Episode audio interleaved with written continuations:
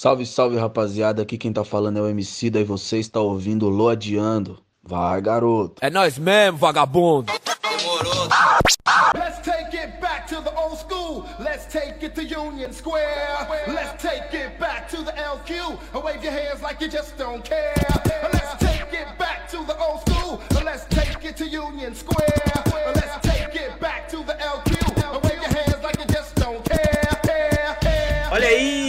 Começando mais um Loteando. Sim, eu estou nervoso porque, meu Deus do céu, está voltando agora nesse formato maravilhoso. E eu ainda estou totalmente nervoso porque eu tô com uma pessoa maravilhosa aqui comigo, uma pessoa que eu admiro pra caramba. E muitas pessoas cobravam a gente pra fazer coisa junto. Meu parceiro Guto. Finalmente, Finalmente. estamos aqui. Ah, que satisfação. Muito obrigado, muito obrigado pelo convite. O primeiro aqui já, né? No É, formato cara. novo, né? Então tá- tenho aqui um posto especial. Sim, não só no podcast, mas no meu coração também. Eu tô muito obrigado, feliz, cara. É doideira, tá ligado? Doideira, doideira. Muito, muitos caminhos que nos trouxeram até aqui. Cara, e é muito louco, porque eu, a galera vivia falando, pô, Lodi, faz alguma coisa com o Guto e não sei o quê. E eu ficava, cara, eu quero muito gravar com ele, só que você não é de São Paulo, né? Você é de Uhum. Campinas. E ficava mais difícil ainda, porque eu falava, pô, aí eu vou chamar o cara pra gravar um vídeo, tá ligado? Aí O ser que a gente faz? A gente grava um vídeo de 15 minutos, aí gasta tempo e aí que E aí, e aí acabou. Mas, pô, Guto, eu queria falar com você, porque eu vou fazer 10 anos que eu tô no YouTube, né? Eu comecei em 2012, esse ano, acho que lá pra novembro eu faço 10 anos mais ou menos. E foi uma caminhada muito difícil, tá ligado? Pra chegar até aqui onde eu tô hoje com um estúdio na minha casa, mó loucura. Tudo lindo. E eu queria ver de você também, né? Porque a gente somos influenciadores. A gente somos é bonito, hein? Porque nós somos influenciadores negros, assim. E eu vejo que é muito difícil, tá ligado? Eu queria entender um pouco como foi pra você no começo aprender tudo isso e como que foi a caminhada. Se alguém te orientou, se você, tipo, foi na fé. Cara, a caminhada eu acho que ela foi cheio. Deve ter sido pra você também, com certeza. cheia de idas e vindas. De olha só, estou fazendo, ou tipo, não estou fazendo, ou, tipo, estou produzindo, mas tá ali. Eu comecei lá pra 2013 a fazer vídeo Da também, hora. então é, em breve vai fazer 10 Fazer anos. 10 anos, já. Mas era assim, né? Fazia no meu quarto, aquela coisinha. Todo mundo começa assim, né? Acho que imagina. Fazia no quarto, produçãozinha tranquila, fazia vídeo de desenho. Ah, eu cheguei a ver uns vídeos É. teus que tu desenhava. Eu era na época que eu tava perdido da vida, não fazia a mínima ideia do que eu queria fazer no futuro. Falei, não, vou sair da minha escola, que eu estava na escola mais difícil, fui pra uma escola mais fácil e comecei a fazer aula de mangá. Caraca. Pelo menos vou fazer uma coisa que eu acho Pra virar interessante mangaká. É, gosto, vou começar a desenhar. Eu comecei a desenhar, eu falei, vou começar a gravar isso aqui. Aí gravei as coisas, gravava desenhando por cima, só pra mostrar pro pessoal da escola. Tô Aí ligado. comecei a gostar, comecei a gostar de vídeo, falei, "Ô, edi- editar vídeo é legal. Sim. Aí falei, "Ô, isso aqui é interessante. E aí comecei a botar um pouco mais a cara nisso. E aí acabei desistindo da faculdade de engenharia pra ir pra cinema. Caraca, você fazia engenharia. Eu, eu passei na engenharia. Eu prestei tudo bonitinho, engenharia mecânica, e aí federal, coisa maravilhosa. Aí tinha ali outra faculdade lá de casa, bonitinho lá de casa. Era outra cidade ainda. Mas cinema. Aí eu falei, hum, dá pra tentar alguma coisa, dá pra tentar descobrir o que, que esse mundo tem pra, Que da pra hora. oferecer. E aí eu comecei a estudar isso. Mas você descobriu a parada de cinema pela internet, assim, estudando? Ou alguém chegou em você e trocou uma ideia? Eu já. Cinema especificamente, eu era muito ligado porque todos os amigos da escola a gente gostava muito. Tipo, a gente, Ah. como- desde criança a gente sempre acompanhou. Eu, eu sou muito. Muito moleque de. de sofá, de assistir Tô filme ligado. desde, desde criança. Eu tenho até história de, de pequeno que meu pai me levava no médico porque eu era muito quieto. Não entendia como é que. Meu pai tem nove filhos. Caraca. Ele sabe muito bem como é que é uma criança Meu Deus, num mano. período novo, assim. E aí ele ficava olhando pra mim, sentado no sofá, quieto, assistindo coisa. Aí ele levava no médico e falou, não, moleque tá, tá com alguma coisa, moleque três anos fica sentado. Eu ficava assistindo VHS, assistindo desenho, assistindo um monte de coisa. Então, tipo, essas coisas pra mim são naturais assistir desde muito pequeno, assim. E aí, desde a da escola, os amigos, a gente toda sempre podia ir assistir filme, juntava pra assistir na casa de alguém, ia no cinema, comentava sobre as coisas, já queria ser meio críticozinho, não sei o quê. E aí foi meio que quase que natural Foda. de alguma forma ali entrar na parte do cinema. Nossa, muito louco, porque quando eu comecei, não- eu não tinha nenhum tipo de referência, assim, tá ligado? Uhum. Eu não tinha amigos como você tinha, ou até mesmo esse costume. Eu assistia mais na, tipo, Domingo Maior, eu ficava assistindo na TV aberta, assim. Meu pai demorou muito pra ter um DVD em casa, acho que foi só pra 2003, assim. Uhum. Eu lembro que eu aluguei o Homem-Aranha 1. Na, na- foi o primeiro filme que eu aluguei na, na locadora, assim. Então eu não tinha essa referência quando eu entrei no YouTube, de tipo, ah, eu quero, sabe, Uhum. ser crítico ou então tal. Foi muito mais porque eu não tinha amigos pra ler quadrinho, e aí eu queria trocar essa ideia com alguém, e aí Ter tanto é que todo, é, isso. e todo mundo que comentava nos vídeos eu adicionava no WhatsApp. Sabe, eu ia lá, eu não tenho mais esse número hoje, né? Mas eu ia lá e adicionava, fazia um grupo. Ou será que tem o número secreto? E pessoal aí que tem o número do load é só mandar que é o mesmo ainda. É, eu não, eu acho que esse número foi bloqueado, aconteceu alguma coisa com ele, eu não lembro. E aí, cara, eu não tinha referência, então é, foi muito difícil pra mim no começo também, sabe? Entender o que que era o YouTube, como que eu conseguiria me virar ali. Tinha poucos canais na época também que eu acompanhava. Eu lembro que eu conheci o teu, eu acho que foi por causa do vídeo do One Piece que você fez, do, do racismo lá. que Você comentou do, do arco dos tritões e tudo mais. E aí depois fez uma parte 2 mais recentemente Sim, também, né? Você voltou nesse tema aí, eu achei muito foda. Mas demorou muito assim pra você falar, pô, vou viver de YouTube Ah, aqui. demorou pra caralho. Deu muito caminho ali. No meio desse processo, na faculdade, eu falei, não, vou virar cineasta. Quero ganhar um Oscar, quero fazer as coisas, escrever curta-metragem, escrever um monte de coisa.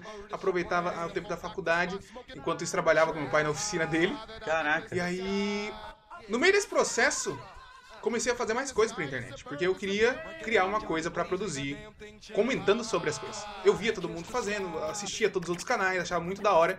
E nesse processo, porque demorou bastante pra mim, pra eu ter acesso à internet boa e computador bom. Tipo, ah, eu fui ter internet boa em 2017, quando já tinha a cronosfera Nossa, muito tempo depois, é. assim.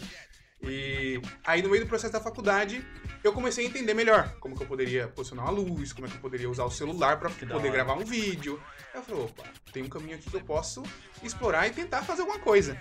E aí surgiu a Cronosfera em 2015, surgiu em 2015 só.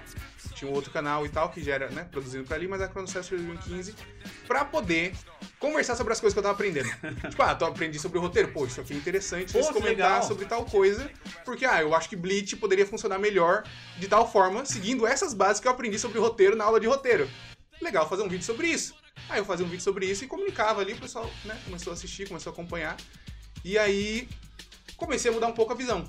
Falei, ó, fiz isso aqui na internet, é legal, as pessoas acompanham, é interessante, eu gosto de falar sobre isso. Talvez o Oscar não seja a coisa que eu esteja buscando mais nesse momento. Aí, no meio disso, surgiu a oportunidade para vir para São Paulo, trabalhar em produtora de vídeo para fazer internet já. Que massa. Aí no meio da faculdade, mano.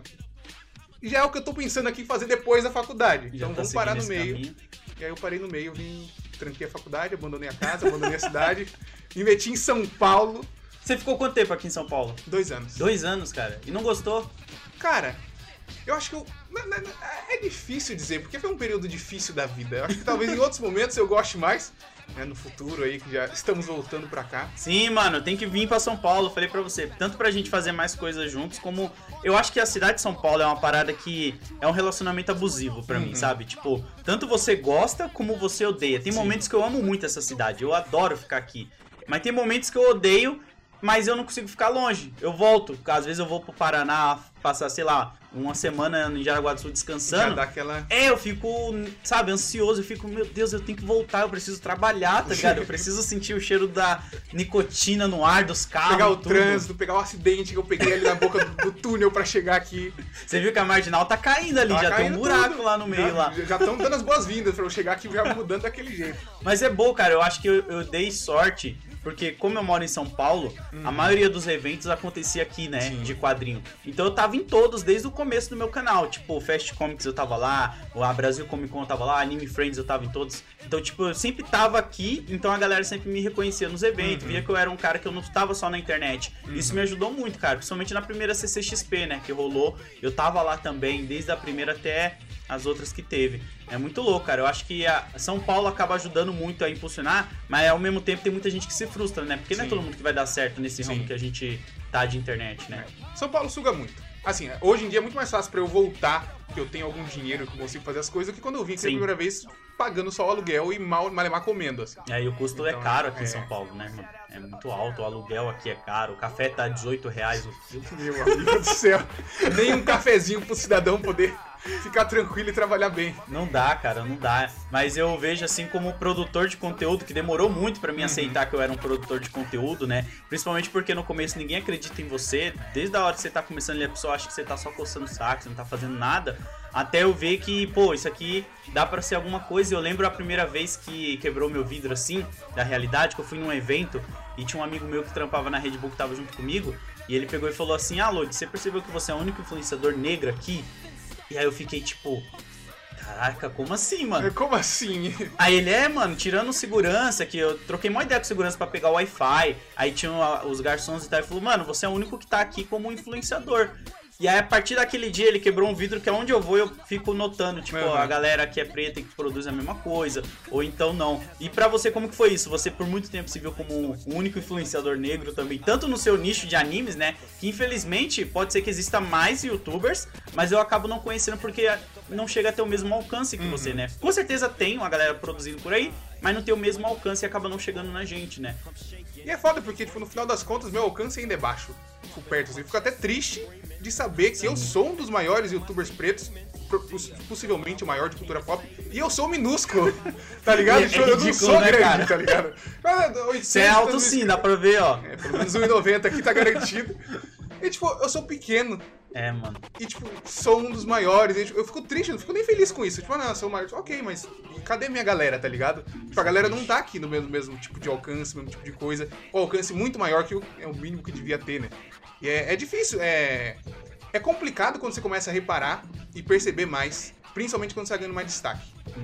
Tem até uma história, foi num, num dos eventos que eu fui. Foi num, enfim, não sei qual evento que foi. Que a gente ia entrar numa. num stand, que era do próprio YouTube mesmo. Aí todo mundo entra, né? é, Crachazinho, bonitinho, Sim. ou nome na lista. E aí. Essa história eu não contei. Essa história, essa história, essa história é inédito. inédita, sempre inédita. A gente ia entrar, tinha um amigo meu que tava lá, ele tava como produtor, traba trabalhando no negócio, e ele queria colocar uma galera dentro. Ele não sabia se ele ia conseguir colocar, né, uns amigos pra dentro do, do stand. E aí ele ia tentar conversar lá, falar, não, tô vindo aqui, dispositor, não sei o quê. Todo mundo branco. E aí a gente foi seguindo. Eu tava como youtuber convidado direto do YouTube. O YouTube Sim. me convidou pro evento. Tipo aqueles creator, né? Hoje em É, dia tem é. na CCXP o palco sim. creator. Era basicamente isso, só que dentro de outro evento. E a gente foi seguindo esse brother, todo, mais cinco pessoas sem credencial alguma, e eu no meio, enquanto eu tava tirando foto com o pessoal na parte da frente. Tipo, tirando foto, o pessoal vendo os inscritos. Aí eu fui seguindo. Quem foi a única pessoa barrada, Lorde? Eu te pergunto. Você. O único, aí o cara pegou, não, vamos lá, cadê? Cadê essa credencial? Aqui, YouTube, não, deixa eu ver. Caralho. Ficou uma meia hora checando o negócio na lista. Até chegar o, o cara dele pra falar, então, ele não precisa estar na lista, tá no crachá dele, que eu, Tá. foi a gente que convidou o cara, pelo amor de Caralho, Deus. Meia hora. E todo mundo sem credencial entrou direto. E aí eu entrei lá dentro, obviamente não tinha mais ninguém. Nossa, Só que o, cara, bad, só, só o cara do bar. Eu falei, ah, tá. Nossa, É por isso que eu não consegui entrar direto. Eu tá passei ligado? por uma parada assim na cabine que rolou. O Tom Holland ele chegou a vir pro Brasil pra divulgar o primeiro filme do Homem-Aranha que ele fez, né? E eu lembro que eu fui pra esse evento e tava eu, uma galera do Terra Zero lá pra fazer matéria, filmar, e rolou a mesma coisa comigo. Eu tava com equipamento de filmagem, assim, tipo, eu tava com a minha câmera credencial também, que eu tenho guardado ela até hoje. Tipo, pra ir pro evento, fazer pergunta pro Tom Holland e tudo.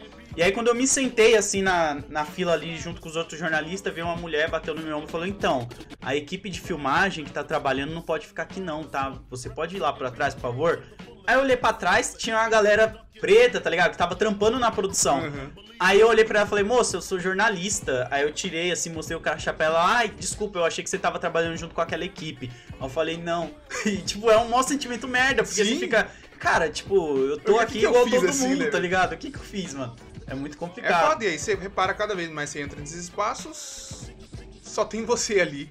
Tipo, agora, finalmente, a gente tá conseguindo. Eu chego, tem o load, pelo menos.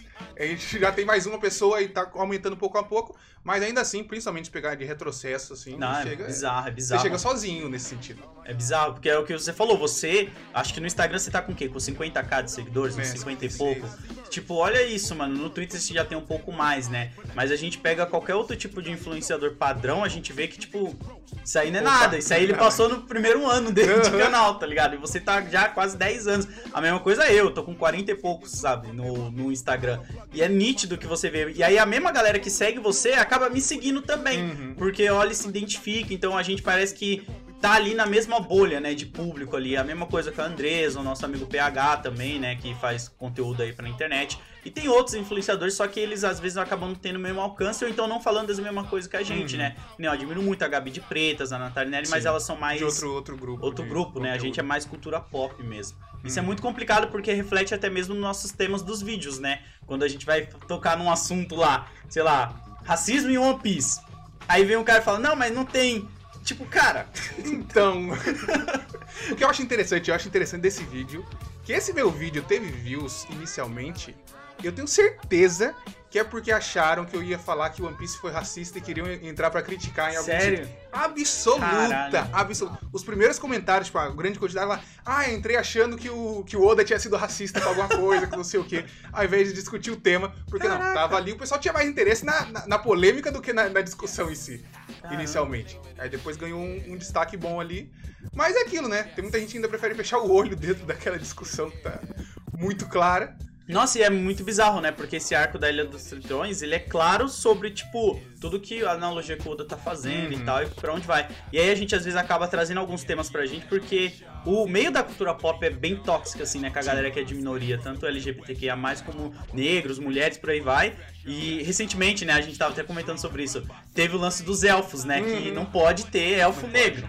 Pode ter azul, pode ter purpurina, pode ter qualquer cor. Mas negro, Ah, não. Aí é lacração. É, aí já, Lacração. aí já passou do limite. Passou o ponto ali que, que deveria ser tocado. E é bizarro, porque existem pessoas negras, e é legal, porque eu vi uma galera se movimentando fazendo foto com a orelhinha esticada, ilustração.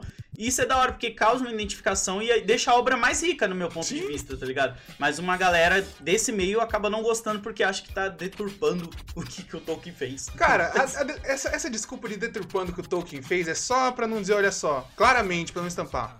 Não gosto que os pretos estejam nesse lugar. Sim. Pra deturpar o que o Tolkien, meu irmão, já tá lá. Todo mundo conhece. Quando a gente pensa em elfo, a gente tem a ideia básica do que é um elfo, das características que o Tolkien criou, ou que nem criou, que talvez nem estejam descritos dessa forma no livro.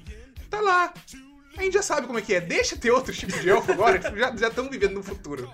Se a gente for calcar tudo que existe no mundo com base no que foi feito antes, a gente nunca vê um preto em lugar nenhum. Exatamente. Porque, tipo, quem criou a grande coisa, a grande maioria das coisas de massa que tem muito acesso, que é muito visto, foram pessoas brancas baseadas na cultura branca, Sim. representando brancos. Então sempre vai ser, tipo, sempre vai ser o 007 branco em inglês, sempre vai ser o, sempre vai ser o cara branco padrão, não vai ter uma mina, não vai ter um cara, não vai ter um asiático, não vai ter um preto, tipo, Vai Então, ficar é o mesmo nessa bolha deles ali, os né? mesmos três filmes pra sempre, assim, né? toda a história do mundo vai ser resumida a isso. E não vai sair. E é muito louco, porque quanto mais influenciadores negros vai surgindo falando desses temas, eu acho importante pra aquele moleque que, tipo, olha e fala, pô, eu quero também fazer isso. Sim. Porque volta naquilo que a gente tava falando lá do começo. Quando a gente não passa a se ver em algumas obras, seja de filme ou até mesmo livro como o do Senhor dos Anéis por aí vai, e digitais influência, a gente não sabe que esse lugar também é nosso, né? Sim, a gente não sabe que tá a lá. gente pode estar lá. E isso atrapalha pra caramba, porque no começo era assim comigo. Eu não via nenhum outro influenciador preto quando eu comecei. Nenhum, eu não tinha essa noção que, tipo, eu poderia trabalhar disso e viver disso como eu vivo hoje. Então foi uma parada que eu tive que ir aprendendo com outros amigos que iam me passando o caminho, assim, tá Uhum. ligado? E é muito complicado. Hoje eu fico feliz que, tipo, tem eu, tem você, tem a Andresa, o PH, e acaba abrindo mais espaço pra uma galera colar, cara. E a gente espelha uma galera pra caralho, né, velho? Tipo, Sim. sempre que eu paro pra pensar e ver assim, eu fico, fico em choque. Tem até um, um caso do. Num dos eventos, primeiro, primeiro evento de anime que eu fui. Né, eu já contei essa história em outra ocasião. Mas o primeiro evento lá, tava um concurso de cosplay lindo, maravilhoso, todo mundo lá se apresentando. O host no palco, apresentando o evento. E eu lá embaixo, com minha bandaninha de Naruto, né, com os meus 10, 11 anos, sentadinho, bonitinho, apreciando tudo. E aí, tipo, o host começou a falar, ah, ele, ele, ah, cara ali, ah, você acha que é japonegro? Caralho! Do nada, Do no de meio, graça, de, de graça, graça. assim, tipo, em choque. Eu era criança tímida ainda, tipo, que tá falando comigo? Tipo, óbvio, só tinha eu. Caralho, mano. Ah, o cara, ah, ao invés de ficar com a cultura do, do, do filme de ação, você né, já, eh, vai pra anime, japonegro, chinegro. Eu, tipo, tipo, me zoando por estar ali gostando de anime naquela situação. Tipo, eu fiquei completamente em choque. Uma criança, assim, não, Sim. absurdo, assim. Foi uma coisa absurda que aconteceu, nada foi feito. E, tipo, ele zoando porque um, tinha um moleque preto ali no meio Caralho, acompanhando que aquele negócio. Merda, mano. E, tipo, é muito, muito interessante, triste, porém interessante ver, tipo, hoje em dia, é a gente que tá na porra desses palcos. Sim. E, tipo, a, a- molecada tá vendo a gente, tipo, mandando mensagem depois falando, pô, da hora que você tava lá. E, tipo, eu fui no, no outro palco, um outro evento, tem um monte de criança preta me assistindo. Eles não vão passar por essa situação. É, porque você vão- não vai olhar pra eles e falar, que isso? É, isso aqui não é o seu lugar, tá ligado? E, tipo, eles já olham sabendo que um dia eles podem estar lá também, tá ligado? Isso é Tipo, foda. isso é importante pra cacete. Isso é é uma coisa que às foda. vezes a gente para até. Nem, nem repara tanto na correria do cotidiano, mas, tipo, porra, é uma posição importante pra cacete. Sim, é muito louco, né? Que é uma responsabilidade que a gente tem. E eu demorei um pouco pra entender. Não porque eu falasse merda antes. Eu fiz muita merda já na minha vida quando eu era adolescente. mas desde o momento que eu percebi que eu tava gravando pra um monte de gente ver, que o meu canal foi começando a crescer muito, eu cortei alguns palavrões, eu cortei alguma Uhum. forma que eu falava, exatamente por isso, por causa dessa essa responsabilidade, né, que você tem. E não é só essa, você tem outras também, como a própria responsabilidade de você ser um preto. Porque se você tá ali como digital influencer negro e fala um- uma vírgula errada, Opa. aí você já.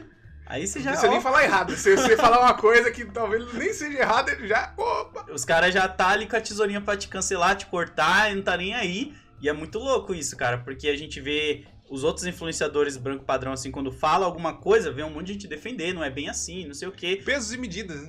É muito bizarro, cara, e demorou um pesa pra caramba. muito, outro pesa pouco. E evento, assim, eu lembro quando eu ia em evento, eu, eu falo isso direto. O primeiro evento que fez eu, eu chorar, assim, de estar lá, foi a Uhum. Perifacom, porque eu sentia a diferença de público. Uhum. Tipo, eu ia pra CCXP, eu ia pra Anime Friends, e a galera quando vinha falar comigo era muito mais numa vibe de tipo, ah, você leu tal arco, não sei o quê. Então era mais uma puxadinha de carteira do que Uhum. uma troca de ideia maneira. Tinha troca de ideia maneira também, mas tinha uns caras babaquinha. Na Perifacom foi muito mais uma parada de tipo, ô, onde eu começo a ler tal coisa? Ô, eu vi um vídeo seu, eu queria entender como que eu faço pra ter acesso a isso. Então era uma galera que tava buscando informação, não buscando a sua carteira. Reafirmar, é, buscando uma reafirmação ali de. É, muito louco isso, cara. E você, quando você percebeu, assim, que o seu público realmente tava junto contigo nas paradas, assim, tá ligado? Tava tipo, mano, tô fechadão com o Guto, o que ele fazia. Foi quando você foi cancelado agora ou não? Você já percebeu? Não, já, já antes? tinha antes. Tipo, quando eu fiz esse, esse último vídeo do, do É, eu, cancelamento. falo, eu acho que. Eu falo que você foi cancelado porque. Até quando eu fui defender lá você, a galera ia lá, tá defendendo o Guto e não sei, eu fiquei, mas cara, ele falou um bagulho aqui que é óbvio, é verdade o que ele tá falando aqui. Ah, cara, e- e- a situação ela, ela, ela deixa hilário, ao mesmo tempo deixa triste, puto e, e tudo ao mesmo tempo. Cara, é, é o tipo de situação que assim, só ganhou repercussão porque a- as pessoas pegaram em cima disso pra comentar sobre.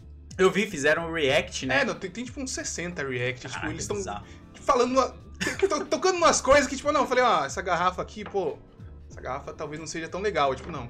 Ele está proibindo a produção dessas garrafas, indo no Japão, quebrando a cara de quem produziu e falando pra você que você não pode ter uma garrafa dessa. Tipo, meu irmão, só falei que isso é da hora, tá ligado? e aí o peso cai numa, numa medida completamente diferente. Sim. Mas é o tipo de vídeo que, assim, é um tema que ac- acontece isso, tipo, esse anime dois anos atrás.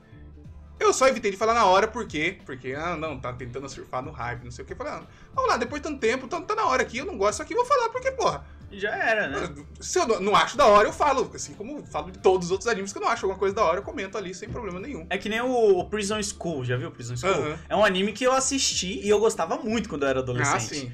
Hoje em dia, se eu for ver, com a perspectiva que eu tenho, provavelmente Muda, muda bastante, muda bastante. muda muita coisa. eu li o mangá inteiro, inclusive. É, eu não sabia que o mangá tinha mais capítulos. Ah, porque eu, eu já achei a proposta do anime bizarra Uhum. e só achava legal porque eu era um adolescente, sei lá, com 16, 17 anos e eu ficava tipo, oh, que legal, as minas ali. Mas hoje em dia, se você for ver aquela obra, você olha e fala, hum, Ah, não, muita coisa que a gente for revisitar muda completamente. Tem coisa que eu prefiro nem ver, eu falo, não. Aí eu nem cito. Eu nem, ah, não, Nem- recomendar, tipo, não, não sei, assim, ó. Eu vi, tá lá, tá, faz parte minha, meu histórico de vida. Se é bom, não sei, não, não vou gastar meu tempo agora revendo pra passar por traumas pra novamente. ficar nesse choque, né? E eu vi que você tava revendo o Dragon Ball, o, do, o Arco do Céu, né? Que eu Uhum. falo pra mim até o Arco do Céu é bom. Quando chega no Dubu, eu já não curto muito, não, tá ligado? Uhum. Eu acho que, tipo, tem coisas legais, mas ele como um arco solo pra mim não se sustenta, não. Eu, eu lembro que eu abandonei quando eu era moleque, assim, tá ligado? Nossa, Eu não fui até o final, não, cara. Eu nem lembro. Não, o final é quando ele luta com o maluquinho do Moicano, que é a reencarnação do. Nossa, eu achava isso muito pai. Eu achava isso... Eu nem lembro o nome dele. Ubi. Ubi, né? Ele era negro, né? É. Ele era negro também. E essa é outra parada doida, né? No Dragon Ball tinha alguns personagens negros, né? O próprio Senhor Popo, mas ali já era um estereótipo Ah, ah, não, bizarro. o comecinho 100% estereótipo. Até o pegar o Dragon Ball clássico e tem o, o comandante Black. Ah, verdade. Bom, é o comandante Black, né? Não precisa nem o comandante General. Não, General Blue, o comandante Black. É o ápice do estereótipo ali, do, do jeito que você puder desenhar da maneira mais estereotipada e tosca possível, tá ali. O Sr. Popo, o Black. E depois parece que, né, foi passando o tempo, foi batendo um pouco de juízo e consciência no Toriyama, criou o Ubi ali como, né, pelo menos um design mais, mais comum, mais sim, aceitável. ele tinha um moicano, ele Moicano, era sim. todo estilosinho, É, tipo, né? tinha uma história interessante. Tipo, ele tava lá tentando conseguir grana pra, pra família dele, aí Sim. o Goku vai treinar ele pra ser nova esperança da humanidade. Tipo, pô. Isso Ah, é interessante. é interessante, aí você fica ali. Eu lembro que demorou pra mim ver personagens negros nos animes, cara. Eu não lembro de muitos. Eu lembro o Afro Samurai foi o primeiro que chegou. Eu vi na MTV na época que passava de madrugada e eu achei aquilo ali muito louco. Uhum. E aí eu só lembro dele, lembro. Tem o cara do Naruto que todo mundo fala pra mim ver Naruto. É muito doido. A galera fala, vê Naruto porque tem um personagem, o Killa Bee? Killer Queen. Killer. É, acho que é Killer Bee. Ah, você vai adorar. Eu, pô, vou adorar só porque ele é negro? Só- só- É Pelo- isso? Pelo menos tem, tem uma outra desculpa que ele gosta de rap também. É, né? É. Eu não sei se é todo mundo da ilha dele. É a ilha do hip hop lá? A Ah, aldeia não, é do só, hip hop? só ele É só é ele? hip hop. Caraca, achei que era a aldeia toda. Mas eu não lembro muito outros personagens, tá ligado? Uhum. Que são negros. Tem o. Eu considero o Joe do Megalobox Uhum. também. Tem mais quem? É poucos, tá vendo? Você para pra ficar pensando. O Mugen do Samurai Champloo, eu não lembro se ele é agora. Eu não lembro, porque eu tenho uma imagem dele muito parecida com a do Spike Spiegel, do Uhum. Cowboy Bebop. Cara, Naruto é interessante que você não acompanhou, né, a progressão, mas assim, hoje em dia o pessoal fala, não, personagem preto em, em anime, lembra de Naruto. Porém, nessa mesma época do evento do, do, do Guto sentado lá, você não pertence a esse Sim. lugar, não existia nenhum preto em Naruto. Naruto demorou muito. Você não Caraca. chegou neles ainda. É. Não teve nenhum personagem preto em Naruto até onde você viu. Caraca, mano. E Tipo, olha, depois tem uma vila. Mas, tipo, durante 300 episódios não tinha um. E naquele momento não tinha um pra eu falar, não, eu tô com a bandana do, de Naruto por causa do personagem. Não tinha nenhum. E aí acho muito louco ver hoje no futuro que tem uma vila, né, com personagens pretos. E Naruto acabou se tornando, não. Tem uma, tem uma vila inteira com personagens pretos. Mas não tinha um! Não tinha um pra me salvar naquela época. É muito doido, mano. Eu- uma vez eu recebi um tweet de um cara perguntando: Ah, você acha que não tem tantos personagens pretos porque os caras lá são racistas, não sei o quê? Eu acho que não, acho que é muito mais também a questão de- da realidade deles, né? Uhum. Porque a gente tem a própria história do Yasuke lá, que é o único samurai negro que existiu, e os caras, quando ele chegou lá, os caras passavam pano nele pra limpar ele porque não acreditavam que ele era preto e tal. Então eles são. Eles eram muito fechados, né, na bolha deles. Sim. Então eu acho que os autores acabam não colocando tanto porque eles fecham muitas histórias no, no ambiente que eles Sim. estão ali. É, tipo, não é nem. Assim, com certeza tem autores racistas, obviamente Sim. existem. Pô, mas... se tem um monte que é pedófilo, tipo, né? É, tem com tranquilidade. Mas não, não acho que seja o caso, porque é uma realidade, assim, tipo, a gente vive num, num país muito mais miscigenado e não sei nem qual porcentagem, é uma porcentagem muito ínfima de, de pessoas pretas no Japão. Sim. Existem, mas muito ínfima dentro do- de contextos e realidades que eles estão tratando ali de grupos de escola e é tipo muito raro É. ter ali, então E quando tem, às vezes, as histórias é fechada na. Que nem o próprio Afro Samurai, Uhum, o sim, Megalobox, que tá ali com o Joe e tudo. E aí acaba fechando pra caramba, assim, no meio. E a gente, já aproveitando que a gente falou do Killer Bee de hip hop, como que o hip hop chegou na sua vida? Chegou em algum momento? Porque uma galera ficou falando, mano, pergunta pro Guto o que, que ele escuta, qual que é o estilo de música dele? Cara, vamos lá. Meu estilo de música é uma loucura porque ele é baseado em ouvir, gostei, acumulei. Ah, Eu dificilmente tipo, vou atrás de músicas, mas eu passei na rua, tô com uma música de longe, ouvi um pedaço da letra, gostei, eu procuro, boto na minha playlist e fica pra sempre. Pra Fica- todo o sempre, eu ouço as mesmas músicas desde que eu nasci, até os dias de hoje. Vai acumulando uma ou outra, mas não, não muda tanto assim. Aí eu tava pensando nesse assunto, porque eu achei que a gente ia tocar nesse tópico. Aí eu fui lembrar a primeira vez que eu ouvi rap, a primeira vez que eu ouvi Racionais. eita. Eu lembrei desse momento, vindo pra cá agora. Tava lembrando, falei, caraca. Eu, criancinha, tava em casa. Meu irmão veio, foi de carro me pegar, ia passar na, na oficina do meu pai, me levar pra algum lugar. E naquele momento, assim, já tinha ouvido por alto, de longe, né, devia ter uns 4, 5 anos, tinha ouvido rap. Mas eu sempre cresci no ambiente. Dá pra dizer um ambiente muito branco? Porque eu estudava escola particular Ah, faz né? sentido. Então, dentro a casa de amigos, família de amigos, mais elitizado, tipo, muito mais grande, um ambiente classe média, né? Mais pra cima ali. E o rap, principalmente dentro desses contextos, e principalmente começo dos anos 2000, é música de mano. Sim, sim. Por muito tempo Não sei quantas vezes eu ouvi. Não, ah, já ouvi- eu lembro da cara da mãe de amigo. Ah, você ouve essas músicas de mano também? tipo, eu consigo ver a cara assim, da, da professora Morello. Você ouve música de mano? Aí tinha música de mano, é música do mundo, é música de não sei o quê. É música de bandido. música de bandido, tipo, tinha essa, essa relação. E aí, quando eu já, né, eu cresci dentro da favela, estudando em escola particular, tipo, já tinha um contraste ali Sim. de desses ambientes, e você, né, você acaba querendo se enquadrar dentro dos padrões que aquele ambiente novo que você vive tá te colocando. E aí eu meio que ouvia rap escondido. Não é que eu ouvia escondido, mas tipo, eu ouvia, mas as pessoas não sabiam, tipo, não, não chegava falando, não, ouvi música de mano hoje. tipo, eu gostava, tipo, sempre que tava tocando, ficava ouvindo. Mas a primeira vez, foi esse meu irmão me buscou. Eu nu- nunca tinha tido contato direto pra sentar e ouvir uma, uma música de, de Aham. rap. E tava tocando Racionais no carro. Tava, tava tocando um, um tapezinho, tocando Racionais. E foi a primeira vez ali que eu reparei, tipo, né? Ouvi a música mesmo, que ele parou o carro e fiquei lá, foi buscar outras coisas. Tipo, a música falando de um cara preto sobre ser preto, tipo, cabelo crespo, não sei o quê. Eu eu tava lembrando disso agora há pouco. Eu fiquei em choque. A narrativa Porque, tipo, é foda. Era errado pra mim ser aquelas coisas. Ser Caralho, preto, ser de que cabelo, loucura. cabelo crespo. Tipo, não é uma coisa que ninguém da minha escola gostava, ninguém que via no meu ambiente gostava. A música de mano era música suja, era música feia, era não sei o quê. E aquele cara batendo no peito com orgulho, falando sobre Isso- isso é aquilo. foda. e comentando sobre. Tipo, eu nunca nem tinha reparado o quanto aquele momento ali foi importante pra mim. Tipo, até agora, assim, vindo pra cá. E, tipo, foi o primeiro contato ali com Racionais. Eu ouvi mais algumas duas músicas que tem. é, Eu, como gosto muito de beat, de, de, de melodia, nem preciso dizer Nem que é simplesmente maravilhosa. são- Ficou no coração. E, tipo, eu lembro daqueles versos, tipo, da primeiro momento que eu ouvi. Eu falei, caralho, meu irmão tá ouvindo isso. E, tipo, pô, da hora. Tipo, tá aqui nessa música. Tipo, tá dizendo aqui, tá de boa. Tá, tá, tá de boa ser, ser um preto de cabelo crespo. Por mais que tipo, eu fosse pra escola no mesmo dia, isso era errado, era meio zoado nesse sentido. E, tipo, eu lembro de- desse momento que foi o primeiro contato ali que eu tive com, com Racionais. E aí, tipo, muitas dessas coisas, por mais que eu não, não, não sou uma pessoa que acompanha diretamente carreiras nem nada, Sim. tipo, isso foi meio que, que acompanhando né, dentro do, Que foda, da vida. Mas é muito louco, porque desde moleque a gente é ensinado a ter ódio, né, da nossa própria cor, do Uhum. nosso cabelo, a gente não se acha bonito, né? É uma parada que demora pra caramba pra gente aprender. E o hip hop, desde o começo, ele traz isso, mano. Tipo, pô, tenha orgulho da sua cor, presta atenção onde você tá, quem é o sistema, o que, que eles fazem com você. Por isso que é o estilo de música que eu mais me identifico, porque quando eu escuto, eu escuto desde moleque, né? Meu pai colocava pra tocar em casa.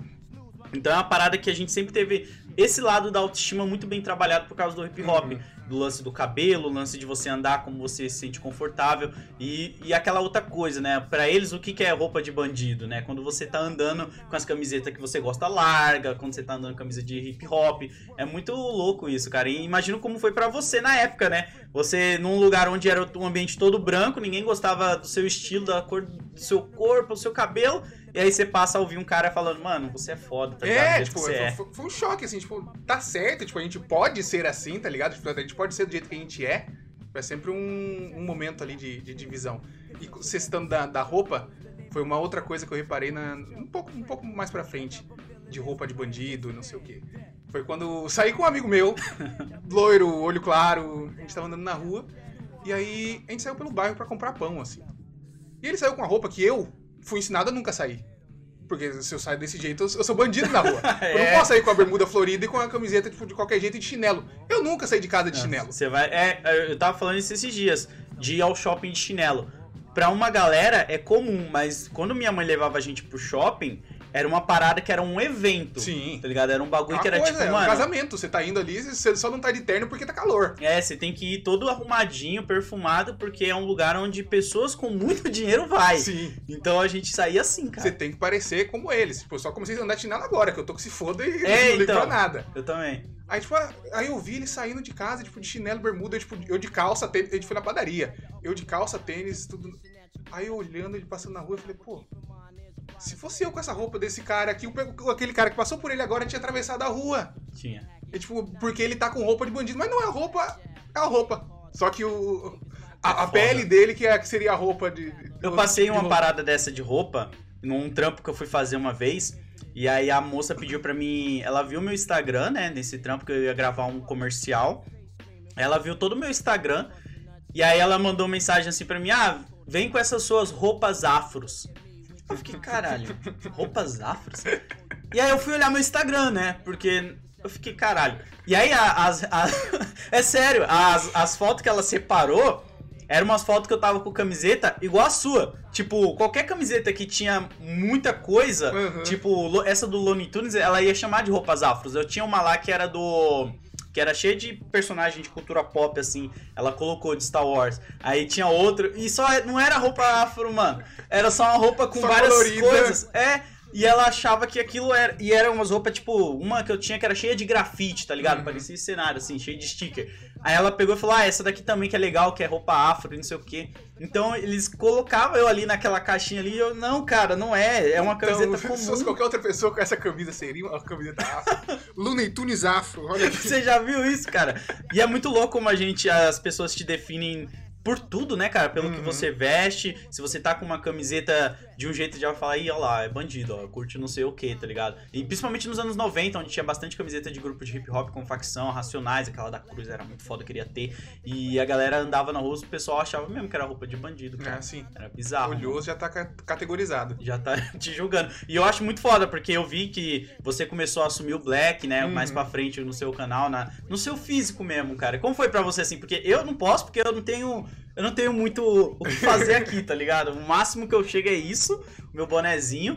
Mas eu tenho muita vontade, tá ligado? De um dia Uhum. deixar um black, mas. Pra mim não rola, que eu sei que vai cair, que eu. Sim, eu sou calvo. Então não vai, não vai rolar, tá ligado? Cara, é sempre um processo durante a vida inteira, bastante tempo da vida. Eu alisei cabelo. Mas não por porque. Ah, não, porque eu gostava de cabelo alisado. Porque o cabelo liso é o certo. Sim. Tipo, nunca, não tive um amigo que tinha um cabelo crespo no meu, no meu convívio. Cabelo liso sempre foi visto como Gel bonito. pra caramba, né? pra Gel deixar pra pra trás. Aí alisava, aí queimando a cabeça Nossa. no salão, aí alisava, aí dava jeito, aí metia o gel pra ficar um cabelo, um cabelo bom, Sim. né? Tem que ficar um cabelo bom, não pode ter um cabelo ruim. Se tem um cabelo ruim, é, é ruim. A galera já vai te zoar na escola de É, cabelo não, de não. bombril. E aí precisa, eu gastava um tempo desgraçado. Todo mundo, não, nem, Guto nem gasta tempo arrumando cabelo. Gastava um tempo, filha da puta. Vocês acordavam, metiam um pentinho ali, tava liso pro lado. Eu não, tinha que ir lá salão, queimar cabelo, com o cabeludo pegando fogo, três dias ali pra. Isso acaba com a raiz do cabelo, né? Acaba, regaça o cabelo inteiro. E era sempre uma questão de estar com o cabelo desse jeito, porque era o jeito certo de estar com o cabelo. Tipo, o mundo definiu que esse é o jeito certo, é o jeito bonito, é o jeito aceitável. Me enquadro com ele. E aí foi sempre, sempre, a vida inteira a gente sempre ouve, não, cabelo de preto tem que ser curtinho, ou é curtinho ou não é. Ou tá Sim, feio sim. ou é raspado. Tem que ser cabelo do Tiaguinho, tem que ser raspado. Quantas vezes eu já ouvi, não, tem que raspar esse cabelo, tem que raspar esse Nossa. cabelo por causa disso. E eu tive um tempo o cabelo raspado, até que eu decidi deixar ele crescer, e aí foi alisando. Já que vai deixar grande, então que seja mais liso, pelo menos. né? Pelo menos essa era a grande lógica por trás. E aí, depois com o passar do tempo, acho que fui ficando mais velho e, e mais. Talvez mais, mais maduro, mais seguro, mais consciente dessas coisas, Exatamente. principalmente de que todas essas questões impostas são exclusivamente pro racismo, por quererem sempre excluir o tipo de coisa que a gente tem e que a gente é. Menosprezar, né, Menosprezar. cara? Tra- Eles querem pegar sua autoestima e, tipo, Jogar deixar lá embaixo, tá ligado? É, tipo, autoestima é um assunto que a gente pode até entrar mais pra frente, que hoje em dia eu trabalho muito em cima disso, de ter autoestima, porque a gente é ensinado a não ter autoestima desde sempre. Sim, Todas as fato. coisas. Qualquer característica nossa, tipo, é um nariz, orelha, boca, sempre jogado pra baixo. E aí, com o passar do tempo, eu falei, pô, vamos lá. Eu tô gastando um tempo desgastado com esse cabelo. Eu não gosto do cabelo com gel, tipo, dá um trabalho, Sim. não acho bonito. Tô fazendo isso porque disseram que é assim que tem que ser. Eu não quero mais ser assim que tem que ser. eu quero fazer o que eu quero fazer nessa merda. Deixar Sim. crescer, vou deixar sem, sem arrumar, vou deixar, vou deixar. E aí comecei a deixar. É, lógico, sempre idas e vindas no meio do perdido, né? Você olha, não, tá, tá estranho, tá, tá grande, mas não tá grande ainda o suficiente. Aí vai, deixa crescer, deixa crescer. Essa é a primeira vez que eu tô com cabelo grande assim na vida, tipo, último ano só. Eu deixei Caraca, crescer, tá um que ano foda. crescendo direto. Mas é, tipo, muito uma questão de, pô, eu posso ter o cabelo desse jeito. Tipo, uma pessoa que tem o cabelo liso, ela deixa o cabelo crescer, todo mundo acha lindo. É. Aí- Eu, se eu ficasse qui- 15 dias, Lodi, eu cor- corto cabelo a cada 15 dias. Porque senão tava parecendo bandido. Olha isso. Porque fica com o pé fica um pouquinho pra fora, o cabelo. Não, tá. Não, e se você jogar o loiro pivete, Não. teve época que o loiro Opa. pivete era o pior ainda. Hoje em dia virou moda, Hoje em né? dia virou moda. Eu fazia luzes na época Aí, ó. de alisar. E aí era um. Ainda tinha uma, uma coisa extra ali. Aí eu ficava olhando, pô, por que, que o cara tem ali o cabelo liso, ele deixa. Ele não gasta dinheiro pra cortar cabelo, ele gasta, corta cabelo a cada seis meses, lindo, maravilhoso. Se eu não corto a cada 15 dias, eu sou feio, feio, é, jogado, não tô bem Sim. cuidado. Eu falei, não, eu vou deixar crescer essa merda. Ainda corto o pezinho Ah, de mas vez tá bonito, quando. tá parecendo o Coabra, cara. É, né? tá- Lembra o tá- Coabra tinha o O topetão. topetão, era mó maneiro, cara. Aí decidi começar a crescer, eu falei, vou ver até onde vai. Se, eu quiser cortar mais pra frente, eu corto, mas por minha decisão, a partir de agora, depois de 25 anos da minha vida, vou tomar uma decisão com o meu cabelo. Do jeito que eu quiser deixar ele, eu vou deixar, sem contar com, ah, não, tem que ser, o cabelo de preto tem que ser curtinho, senão vai ficar feio. Sim. Senão não é um preto arrumado. Nossa, isso é muito louco, porque esse lance da autoestima é uma parada que eu já contei várias vezes. Quando eu, eu tinha 10 anos de idade, estudava na escolinha pública e eu ia pra escola sem boné, normal, não usava boné. E aí um dia, um menino que tava na minha sala, ele pediu pra me levantar e pediu pra mim ficar no final da lousa, onde fica, o- sabe, o- a lixeira da escola ficava perto da atrás da porta da sala, né? E aí ele pediu pra mim ficar ali, no final da lousa. E aí eu fiquei de frente olhando pra sala inteira assim, sem entender muito bem o que, que ele ia falar. E aí ele chamou a professora e falou: "Ah, professora, pode vir terminar a matéria agora na testa dele que cabe". E aí eu fiquei tipo um lixo assim, tá Nossa. ligado? Eu fiquei malzão porque o moleque ele fez mó E aí a partir daí, mano, a galera começou a me zoar na escola de Vegeta por causa da minha testa, testa de Caralho. amolar facão, testa de um quilômetro e meio. Nossa, era tanto apelido, cara. Um monte, um monte. E aí, principalmente cabeça, o cabeça de martelo, né, do Homem-Aranha também. Então, tipo, foi um monte de apelido. E aí eu cheguei em casa, malzão, meu pai pegou e me deu um bonezinho. Eu, eu não lembro se era do Cavaleiro dos Zodíacos ou era do Power Ranger, era um, um desses assim. Eu tenho uma fotinha disso. Aí ele me deu um boné e falou, ó, vai pra escola agora de boné. E aí, desde esse dia, nunca mais eu fiquei sem boné por causa disso, porque você... Desde moleque, você sofre muito bullying, né, cara? Com a sua Uhum. aparência, com, com o seu jeito de ser. Se você tem o nariz de um jeito, a orelha de outra, a boca. Hoje em dia tem minas que fazem, né, uma parada de deixar a boca crescer, mas quantas minas na escola não eram zoadas, tá ligado? Por causa da boca. Isso, Bizarro, isso né? eu fico louco quando eu vejo hoje em dia. Não é que eu fico louco, mas eu falo, pô, essa aqui tem cara de que já teria me zoado na escola por ter beição. É. E agora fez o brecheiro e falou, "Ah, então quer dizer que as coisas mudaram agora. Quantas vezes já não ouvi? Ah, não, seria mais bonito se a boca fosse mais fina. Se não Olha sei o quê", isso, tipo, durante a vida inteira, assim. Por pessoas que hoje em dia até né, já fariam um procedimento estético ali pra, Pra deixar. pra deixar o. Eu lembro que no bairro onde a gente morava tinha um cara que ele. A gente era moleque, eu tinha uns 13, 12 anos, e ele tinha o beição também. E aí a gente, sempre que ele passava na rua, a gente cantava a música do McDonald's, tá ligado? Ah. Do três hambúrgueres, só faz queijo, molho especial, cebola plix e um pão com gergelim. Porque não faz sentido, mas ele ficava puto porque ele achava que a gente tava falando da boca dele. Uhum. E aí a gente, sempre que ele passava na rua de um jeito ou de outro, a gente ficava Cantava. cantando essa musiquinha pra ele, cara. A gente era um capeta. Mas é isso, tá ligado? Isso era uma parada, senhor Popo. Porra, quantas vezes eu já não vi um parceiro chamar o outro de senhor Popo por causa da boca, tá Uhum. ligado? E por ele ser pretinho e tal. Então a galera usava muito, né, de estereótipo. Principalmente algumas coisas que tinha no meio da cultura pop pra zoar a molecada ali que ficava todo Sim. mundo no conhecimento de todo mundo, né, do que tava ali. Autoestima é uma parada que a gente vai trabalhando com o tempo, desde a, eu falo isso até desde a alimentação, cara, porque quando eu era mais novo, quando eu comecei o canal, tem vídeo meu lá atrás, que eu era chupado, tá ligado? Eu era magrelão, assim, não tinha nada. Hoje eu já tô comendo um pouquinho mais, tô melhor, então eu tô mais fortinho. Mas na época que eu era moleque, mano, era muito complicado, cara, você ter autoestima quando você não tem muita questão. Porque a autoestima, às vezes, ela tá bem tá ligada pra mim com a questão financeira. Porque, pô, Bastante, você, bastante. você precisa ter um tênis da hora, você precisa ter uma camiseta, sabe? Você precisa estar num lifestyle para as pessoas te olhar de um jeitinho diferente, tá ligado? É foda isso, né? É muito complicado, mano. É, porque a questão financeira na autoestima, tipo, ela define muito. Você pega uma pessoa que, sei lá, um rico que teoricamente não teria autoestima, bota um, um outfit nele, todo mundo paga um pau fudido pra ele, ele É. cresce a autoestima porque ele tem um outfit ali, não necessariamente alguma coisa, alguma característica física dele. Mas aí o- a parte do. A parte financeira acaba compensando o restante. Mas é, é doido, né? Porque a gente é ensinado em, na, na questão da autoestima a não tê-la. Ah, desde pequeno o beiço é feio, a pele é feia, o cabelo é feio, o nariz é feio. O que sobrou? o que sobrou se tudo é feio? Tudo dentro de você disso é feio. Aí você fala, fudeu.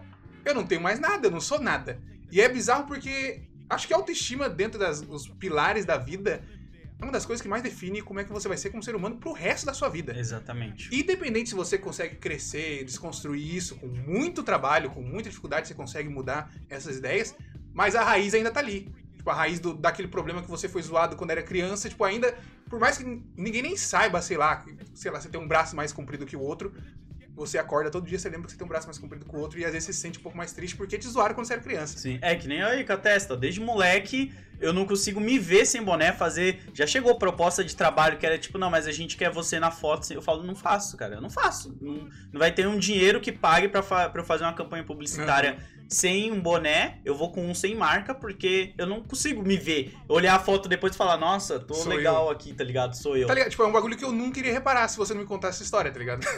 Mas é, tipo, es- especificamente porque isso tá plantado ali na, na raiz da sua vida, tipo, vai influenciar de alguma forma pro resto, assim. É pra bizarro, sempre. mano, é bizarro. E é muito mais louco quando você trabalha com a sua imagem, né? Porque tem não só você se cobrando isso, às vezes, de tipo, ver outras pessoas sofrendo, mas aqueles comentários que vêm, fica lá, tipo, olha não sei o que dele, olha não sei o que, tá ligado? É foda, mano. As pessoas sempre estão ali pra tentar dar uma. dar aquela parasitada ali e pegar os pontos. Porque o pessoal gosta na internet, principalmente, é mais fácil você conseguir dar aquela libertada, Sim. né? De discurso de ódio, qualquer outra coisa ali, pra você botar pra fora, porque ninguém tá, ninguém tá te vendo, você tá no seu quarto ali, depois você vai continuar triste, sua vida é normal como sempre, mas você jogou ali uma ofensa pra alguém, se sentiu um pouco melhor de alguma forma, sei lá por quê, mas sentiu, e aí você continua sua vida medíocre. E é muito triste isso, cara, porque a gente não é preparado. Que nem essa era da informação que a gente tá vendo, esses ataques raciais, assim, nazismo, essa parada toda é uma parada que a gente achou que, tipo, mano, não faz sentido, tá ligado? A galera defender essas paradas aí. E quando a gente era moleque, as discussões eram outras, as- as- Sim. vai se atualizando, mas parece que a gente tá voltando no tempo, né? Parece que a gente tá. Tá, tá no ciclo. Tipo, aí eu me pergunto se a gente tá voltando no tempo ou se a gente nunca saiu desse tempo e a gente só finge que às vezes tá mais de boa, assim.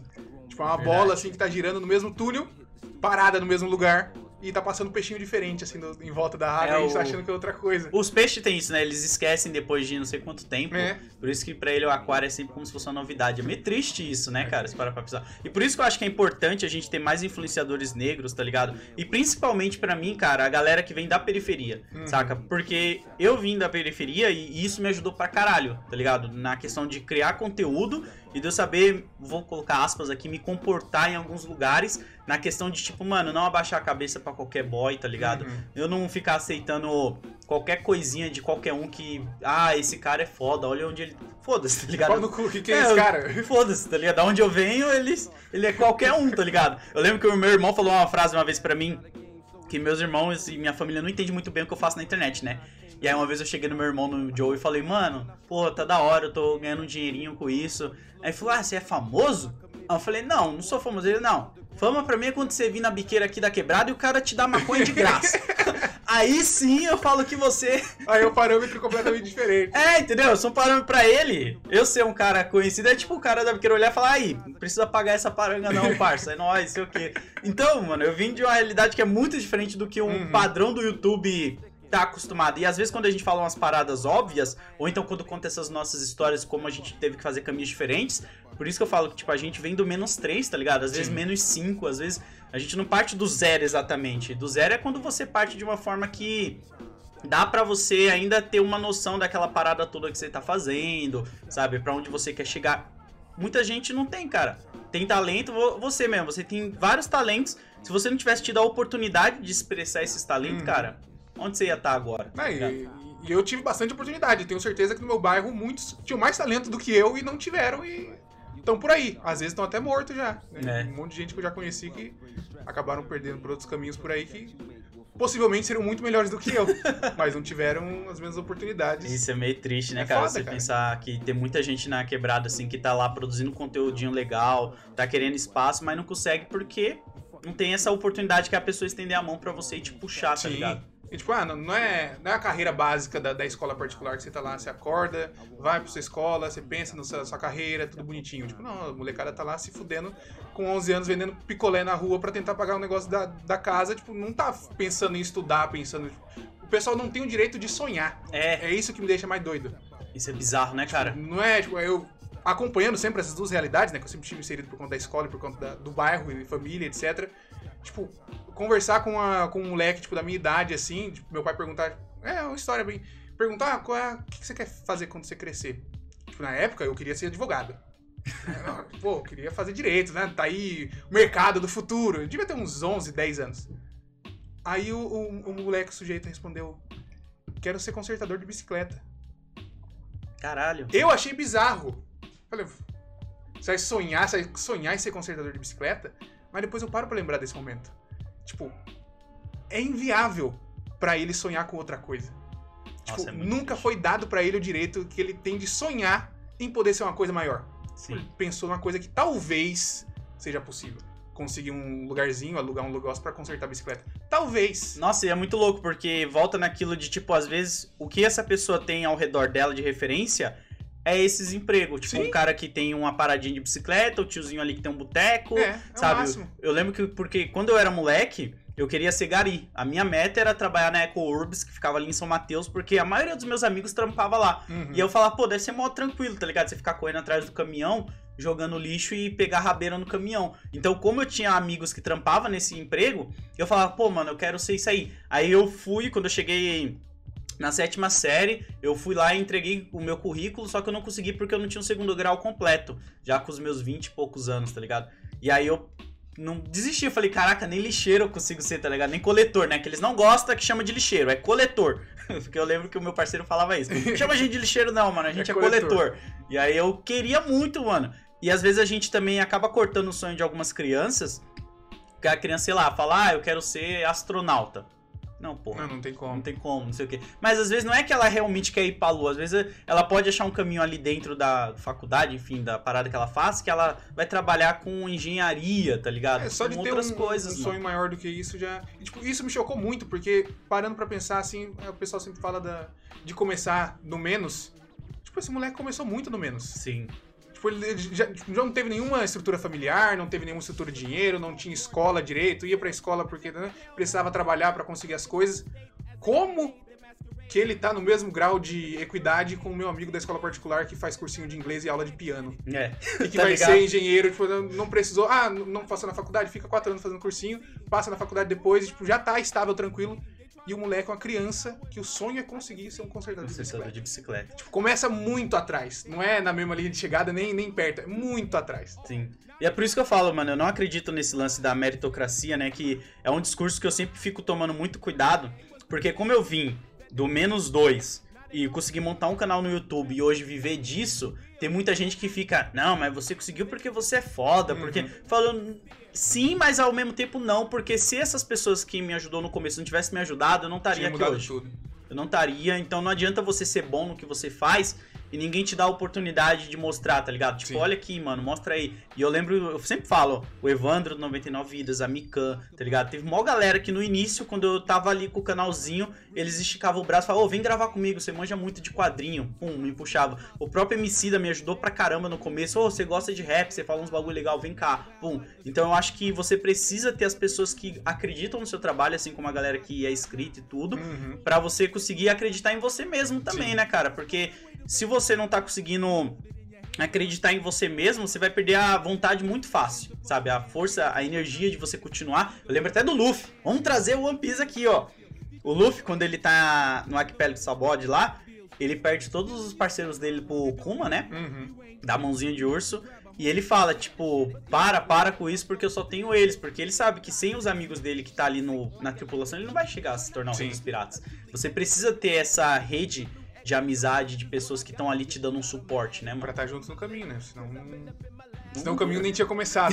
É, mano, e é muito louco, porque em vários momentos eu já pensei em desistir, Uhum. tá ligado? Isso 2017, 2018, quando a corda tava realmente no pescoço, eu pensava em largar tudo, mas aí chegava alguém e pum, não, mano, não desiste não, bora Uhum. fazer. A Mikan foi uma dessas pessoas que no momento que eu já tava pensando em ligar o foda-se, ela ficava trocando uma ideia, tá ligado? Mandando mensagem, tudo, e a gente coloca a cabeça no lugar e aí você vê a galera também que apoia o trabalho, tipo, tá lá sempre compartilhando, assistindo, porque essa faz a diferença, porque você ser um influenciador preto é você se sentir na- sozinho, tá ligado? Sim. Não só no topo, mas também pra quem você tá falando, cara. É muito louco isso, mano. E a galera faz a diferença, viu?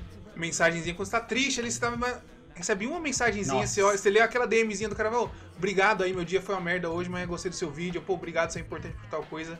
Uma mensagem, o pessoal acha que não faz diferença, Faz. comentário faz diferença pra cacete. Faz bastante. E aproveitando esse gancho aí, ó, a gente tá aí com o Live Pix, você pode dar exclamação aí, mandar uma pergunta pro Guto se você quiser que a gente vai ler aqui. Então é só dar exclamação Live Pix na Twitch, a gente tá transmitindo no YouTube também. Então você que tá assistindo no YouTube, dá um pulo na Twitch só pra pegar o Live Pix que eu não coloquei no YouTube ainda.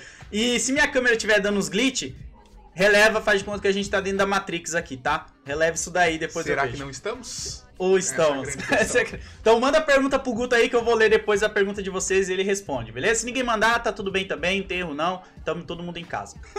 Mas é isso. Pô, Guto, eu fico muito feliz, cara, de ter uma pessoa como você no meio da cultura pop que, tá ligado? Tem um pensamento, eu considero correto, que é aquela galera que não acredita na meritocracia, não vem com um discurso de tipo, não, porque se eu conseguir, você Todo vai mundo con- consegue. É, não é, não é. Ó, só do Guto e eu tá aqui, já dá pra ver como são histórias totalmente diferentes, mas que passaram pelas mesmas coisas e chegaram em caminhos que são parecidos e estão no mesmo lugar. Tá ligado? A gente meio que saiu igual, mas alguns caminhos foram assim pra chegar aqui. E se você tirou uma pilhazinha do lugar, acabou esse caminho e já desmorona e nenhum dos dois tá aqui. É bizarro, né, cara? E eu, eu vejo isso porque eu tenho dois filhos, né? E muita molecada hoje em dia quer trabalhar com internet, quer ser Uhum. youtuber, TikTok, enfim. E eles e eu vejo alguns influenciadores fazendo um discurso que é tipo, não, mas se eu conseguir, galerinha, você consegue também. Mas não é assim, Não, cara. esse discurso é muito fácil de vender. É fácil de vender esse discurso e nem ele mesmo conseguiria reiniciar. Se ele parasse um ano, não consegue voltar. Não. É, internet é loucura, não é, não é fórmula. O pessoal tenta vender fórmula de internet. Hum, Não dá certo. Esse negócio de funciona. tipo, ah, curso de algoritmo do YouTube. Tá, daqui três meses acabou, fiz esse É. curso aí, porque mudou o algoritmo. você tem uma noção de- do que você tem que entender. Aí depois disso você tem que descobrir. É, eu sou uma pessoa que eu tô muito assim, não sei se é assim é pra você também, mas eu atualmente eu sou uma pessoa muito mais presa no meu conteúdo e no que eu Uhum. significo pra cena, tá ligado? Tanto ali na questão de cultura pop como do hip hop, do que ficar preocupado em estar fazendo o vídeo do momento. Uhum. Ah, saiu o trailer do Doutor Estranho. Eu preciso falar de Doutor Estranho porque senão meu canal vai flopar, sabe? Como você se sente nessa questão das pautas assim e do lugar que você tá hoje assim? Cara, eu sempre fui. eu sempre tentei me deixar bastante livre. Porque saber que eu se eu começar a correr atrás disso, eu não vou parar e eu nunca vou ter um descanso na minha vida. Eu vou ficar sempre correndo atrás da pauta da semana. Isso é horrível. Inclusive ia sair um vídeo do Doutor Estranho hoje, não saiu por causa disso. Eu falei, quer saber? Não vou passar madrugada pensando nisso, não preciso fazer isso agora. Uma hora eu comento. O pessoal já comentou. Tem 30 mil vídeos de easter eggs do trailer, de não sei o que. Tem gente que vai comentar melhor do que eu, então deixa ali. Aí eu faço um outro vídeo sobre outro assunto mais interessante que eu queira fazer. E aí traz outro tipo de discussão. Mas eu sempre fui de fazer vídeos mais frios. Tipo, ah, até. Até o vídeo mais recente da polêmica do Herói de Escudo. Faz dois anos que o anime lançou. Quase Sim. três anos. Tipo, agora vai lançar a segunda temporada. Fui comentar agora. Tipo, pra mim não faz diferença ter comentado na época ou comentar agora. Eu comentei. Sim, sim. Tipo, não- não- se eu colocar essa urgência de ficar correndo atrás, eu vou ficar maluco de ficar correndo atrás toda semana do que tá acontecendo pra fazer. Caso teve alguma coisa que eu assisti e falou, pô, quero muito falar sobre isso agora, aí eu faço. Aí você vai lá e faz. Tipo, não, só- mais pela, pelo desejo de falar mesmo naquele momento e ter o pessoal comentando sobre aquilo naquele dia, do que uma obrigatoriedade. Sim. Eu sempre consegui me, me limitar bastante disso, porque senão eu tava morto já. É muito complicado, cara. Eu acho isso muito doido, porque se você se prende nessa roda de ficar falando do que tá saindo no momento toda hora, ele é ruim pra você, tá ligado? Porque você vai ficar nessa pilha Uhum. e aí você vai ver que às vezes não deu tantas views, e aí você vai ficar triste. Eu acho que é muito mais interessante você trabalhar o público pra ele querer acompanhar qualquer coisa que você faça. Eu vejo isso muito bem em poucos influenciadores, que nem, sei lá, o, o Jovem Nerd e o Azagal, por exemplo, Sim. e o próprio Cauê Moura. É uns caras que, tipo, mano, independente de quando eles falarem ou de quando ele resolver fazer o vídeo sobre aquilo, eu vou estar lá pra ver porque eu gosto da opinião Uhum. deles, tá ligado? Eu gosto do jeito que eles fazem o conteúdo. Diferente do cara que trabalha como se fosse uma pizzaria, tá ligado? Sim. Tipo, só entregando. Rede de notícias. Olha só, É. te- teve isso aqui, aconteceu no trailer, veja agora.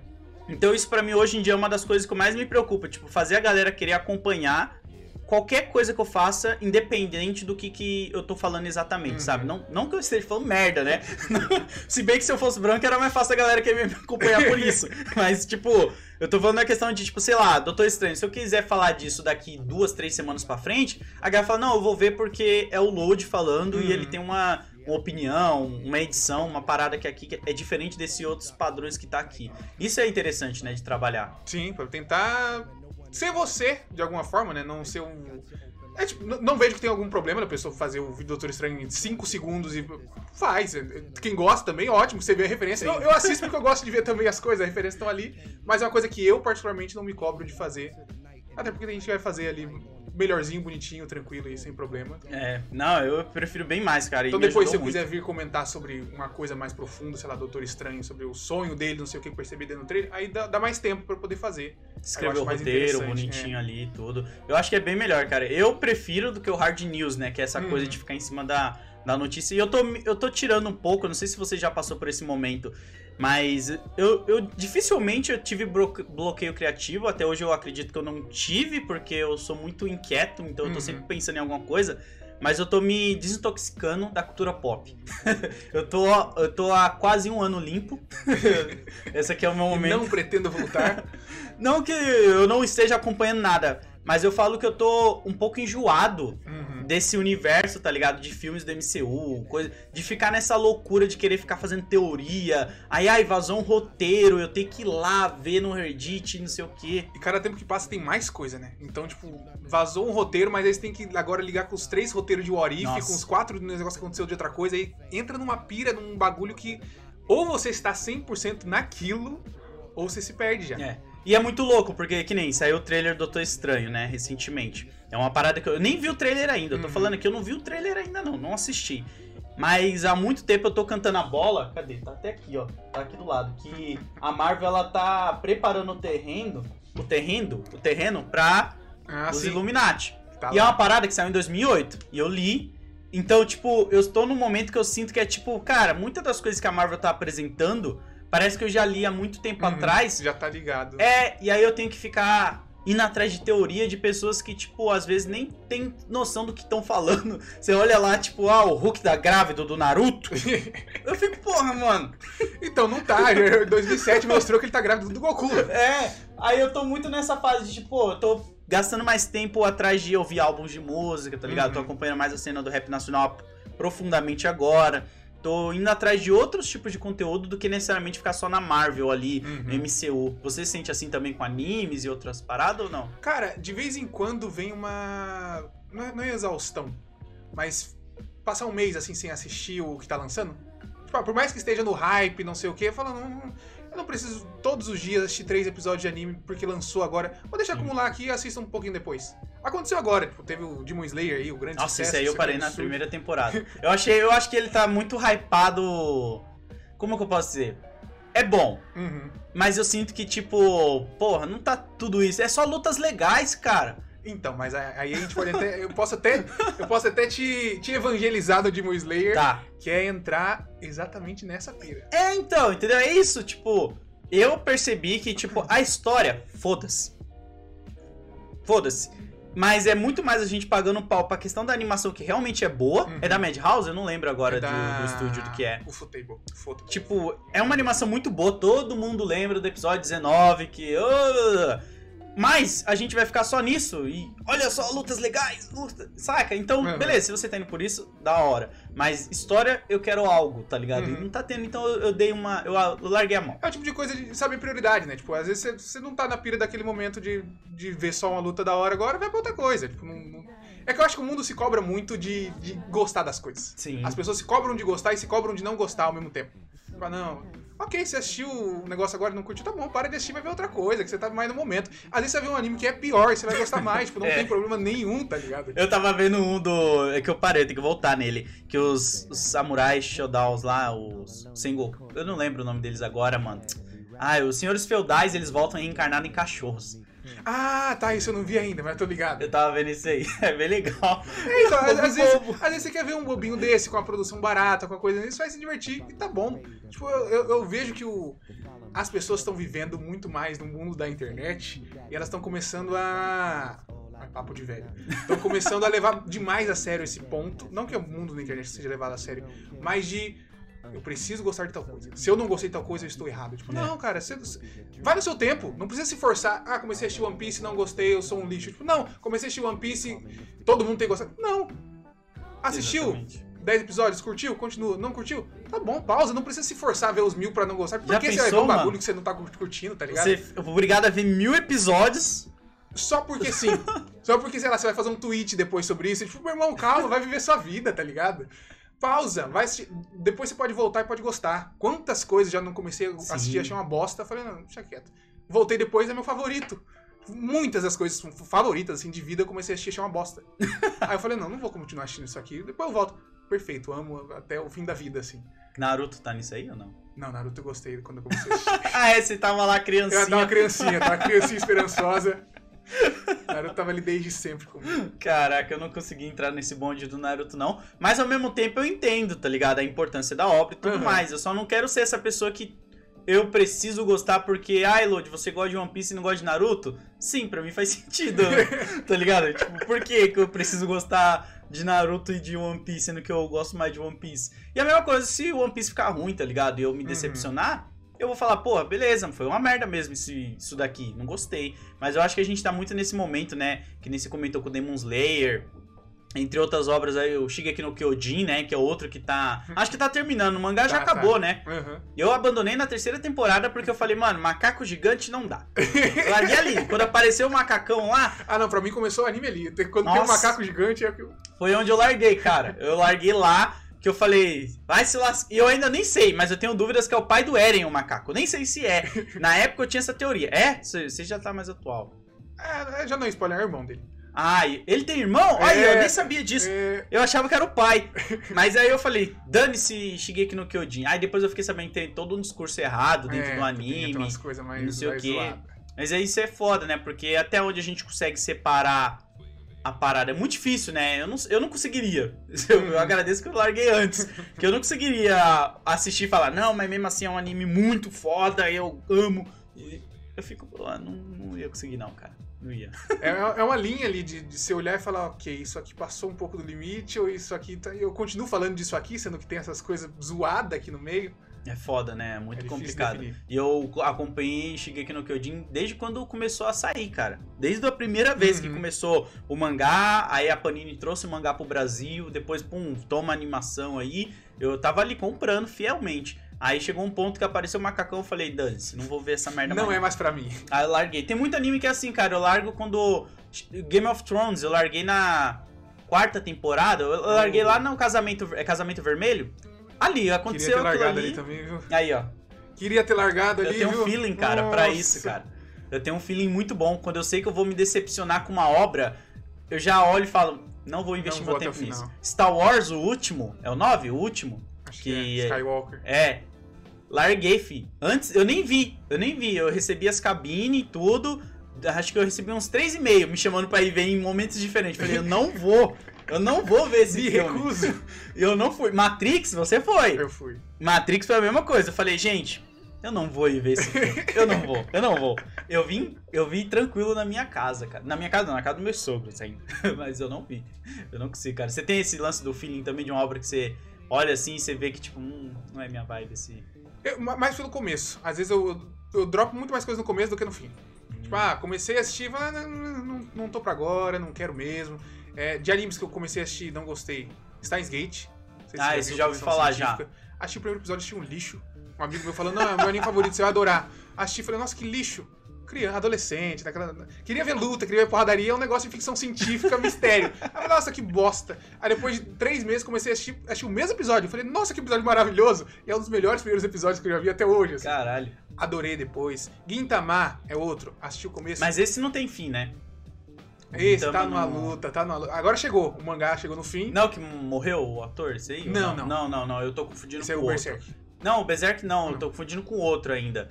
Que é O- longão também. Gogo 13. Eu acho que é, eu não lembro, mas não é o Berserk, não. Uhum. É outro. O Gintama é, é uma loucura porque ele ia encerrar em. Já teve oito finais diferentes e. É, é, é um papo de louco, assim, mas só pra dar uma, ideia. Lançou um filme chamado Gintama, o final, depois lançou um especial chamado O Final Verdadeiro, e depois tem o Final Final, porque os caras nunca sabem quando é que vai ser lançado. né? E tá numa loucura há muitos anos, porque tem uns 10 anos que o autor falou, ó, vamos encerrar amanhã. E nunca encerrou. E aí- Mas o autor que tá atrás, tipo, voltando atrás da própria palavra que é o final? Ou é a... É, é, o ele já estúdio. trocou de revista, já fez tudo, assim, é uma loucura. Porque ele quebra bastante a quarta parede, então Ah. eles aproveitam isso pra, Pra utilizar de marketing também. Maravilhoso. Mas então, comecei a assistir, achei uma bosta. Depois assisti, é um dos meus favoritos, assim, da vida. Então eu acho que o pessoal tem que se cobrar menos de gostar das coisas imediatamente. Mas você tá assistindo, não tá curtindo, por que, que você tá gastando seu tempo? Sim. A não ser que você tenha alguma responsabilidade. Não, eu quero, Se você quiser, não, não estou gostando, mas quero, tá bom. Tá É. Ou você Assista. trabalha. Produ... Que às vezes, como a gente trabalha produzindo conteúdo, Às tem coisas que a gente precisa, sim. né? Não tem o que fazer. É, é a vida. E isso de você ver e depois gostar, eu acho que é muito também da bagagem que você tem, né? Uhum. Às vezes você tem uma bagagem que aquele anime não- você não tá entendendo, porque você não tem essa bagagem. Não tô falando que tem que fazer um TCC pra ver um anime. Mas às vezes conversa com você por experiências de vida mesmo, Sim. sabe? Você olha e fala, Aí, aí puta. muda, muda a pegada completamente. Muda total, cara. Eu lembro que teve uma, umas obras assim comigo. Qual foi? Não lembro se foi o Berserk. O Berserk eu leio desde os meus 13 anos, assim, tipo, eu amo. E eu sempre levei aquele anime junto com o meu crescimento, assim, Uhum. tá ligado? Enquanto o Kentaro Miura morreu, eu fiquei malzão, porque eu fiquei, caralho, mano, eu acompanho isso desde moleque. O meu já tinha o meu final formado na minha cabecinha. E agora eu não sei o que, que vai ser da obra, Uhum. tá ligado? Então tem essa parada de quando você se apega. O One Piece foi assim também. Eu me apeguei emocionalmente pela questão da Nami e tudo. E depois eu fui entrando mais pra dentro assim da obra, pegando todos os contextos sociais, as paradas e trazendo pra minha vida. Eu acho que as pessoas que às vezes ignoram isso é porque elas não querem lidar com a realidade. Sim. E aí elas olham e falam, puta, o cara tá trazendo realidade pra dentro de uma Pra obra de de uma ficção obra de que eu ficção. não queria. E tipo, pô, cara, sabe? Tipo, vai ter sim, cara. Não tem como. Tipo, a realidade existe, tá ligado? Até a obra de ficção é realidade também. Não tem como, cara. Eu acho que a gente vive num mundo onde tudo. Tudo é um fato, né? Tudo é arte. A part, pra mim, a arte é a partir do momento que tirou a sua atenção e você tá refletindo sobre Uhum. uma banana com durex na parede, é arte. Tirou sua atenção por um tempo e você tá pensando o que, que aquilo significa. Você, sabe? Parou Uhum. pra raciocinar isso. Então, todo autor ele tem uma mensagem pra passar ali com aquela obra ali. Seja do posicionamento dele político, do ideal que ele pensa e tal. Então você saber consumir aquilo e, e opinar em cima é o interessante, né? Sim. E mesmo que o autor não queira necessariamente passar a... ter uma mensagem a passar, ele não querer ele já, já é uma mensagem, tipo, só dele existir, ele já é uma mensagem. Seres humanos são mensagens por si só, estão caminhando por aí. É muito. Olha que papo filosófico. Olha onde a gente. Tipo, cada um carrega uma bagagem gigantesca e uma construção de vida. Tipo, se o cara não faz nada, ele tá andando por aí, você parou pra olhar ele, você já tá, de certa forma, absorvendo o que ele, né, a existência dele ali. É, e tem isso até na representatividade como um todo, né, cara? Eu recebo muita mensagem da galera falando: Nossa, Lodi, me identifico com você porque você é da Zona Leste. Uhum. Então tem esse lance da pessoa entender a jornada, entender o bairro, entender. Eu imagino como o Gon que sai lá da, da paradinha dele lá com a tia dele e vai conhecer o mundo, tá ligado? Eu vejo que o cara se vê assim, tipo, pô, esse cara é um cara que saiu daqui da Da Zona ilha- Leste. Saiu da Ilha da Baleia junto É, com e tá se aventurando, tá ligado? E tá conhecendo. E é muito louco, cara. Eu gosto de imaginar a jornada e tudo que eu faço nessa perspectiva, tá ligado? Como Uhum. o Gon, como o próprio Luffy, que é um cara que ele prega muito por liberdade. Eu gosto muito desse discurso do Luffy que, pra ele, é a pessoa mais poderosa do mundo e rica é quem tem liberdade. Porque, mano, ninguém pode te prender, tá ligado? Você pode ir pra onde você quiser. E por isso que pra mim One Piece é uma obra que eu amo tanto. Porque a partir do momento que você tem liberdade pra andar e fazer o que você quiser, mano, desde que não seja errado, como o próprio Luffy faz, e prega, né, que não pode fazer nada de errado, você é o homem mais poderoso do mundo, cara. Porque Sim. ninguém pode parar você, até mesmo seus pensamentos. É foda, cara. Eu É foda, e é interessante porque não importa o restante do tesouro, não importa não sei o que, tipo, a liberdade nesse sentido vai estar acima de todo o restante. É, mano. E, o que, e como que foi que você se apaixonou por One Piece, assim, tipo, você olhou e falou, caralho, essa obra é foda. Cara, a gente, a gente tem o, o cruzamento do, do arco principal, do importante ali do começo, que é o arco da Nami. Né, todo momento do, do Luffy deixando o tesouro dele com ela. Aquele ali foi o episódio que eu, que eu assisti e falei, não, aqui. Isso aqui é o One isso aqui foi o que me prometeram que eu tô assistindo, isso aqui é por causa disso aqui. esse momento, esse personagem aqui, que parece besta, parece simples, em pequenos atos, atos, mostrando quem ele é, mostrando o que ele Foda. sente, mostrando o sentimento dele, como que ele confia nas pessoas e o que, que, o que a obra vai trazer pra mim dali pra frente. Foi naquele momento ali do, do chapeuzinho na cabeça da Nami que fui completamente comprado por Eu One Piece e falei, não, esse aqui é, Eu chorei muito É o ali, meu. cara. é o meu anime. Nossa, eu chorei muito nesse arco da Nami a primeira vez que eu vi. Porque eu falei, caralho, olha só que foda ele mostrando que confia nela, deixando o tesouro dele com ela. Ela tinha costurado lá Uhum. o chapeuzinho dele. Ah, nossa, mano. E depois eu fui me identificando em vários pontos com o próprio Luffy e outros personagens. O próprio Sop é um personagem que eu, é o meu preferido da obra. Uhum. Mais por essa questão dele ser medroso, sabe? Mas mesmo assim ele querer fazer a parada, querer ir pra cima. Eu acho isso muito bonito no Soap, assim, cara. Toda a mensagem que o One Piece traz. Por isso que eu falo, no dia que acabar o One Piece, a internet vai cair. Vai, o mundo vai parar, Gu. Vai, eu acho que vai ficar, vai ficar um ano assim de, de luto, o mundo inteiro falando, ah, o final de One Piece, acabou One Piece, acabou. Vai, Vai ser trend tempo. topics no Por Twitter, bastante tempo, viu? matéria de site que nunca acompanhou o One Piece fazendo matéria revelando o Uhum. final. E a pessoa que não tá assistindo a obra, eu acho que ela vai ser uma prejudicada. Vai. Porque é diferente você acompanhar e descobrir junto com os personagens o que, que é o One Piece, do que depois você já saber o que é One Piece e assistir o anime. Sim. Eu acho que vai ser uma parada que é, mano, aproveita agora que você é uma pessoa que não sabe o final que nem a gente e vai E assistir. começa. O momento pra assistir One Piece é agora. Pra começar, ah, vai lá, dá pra ir na paz ainda, dá pra ir na calma até começar a acompanhar e ter a descoberta de uma, de uma vez com todo mundo. Claro que o One Piece não se torna ruim depois que você souber o que é One Piece.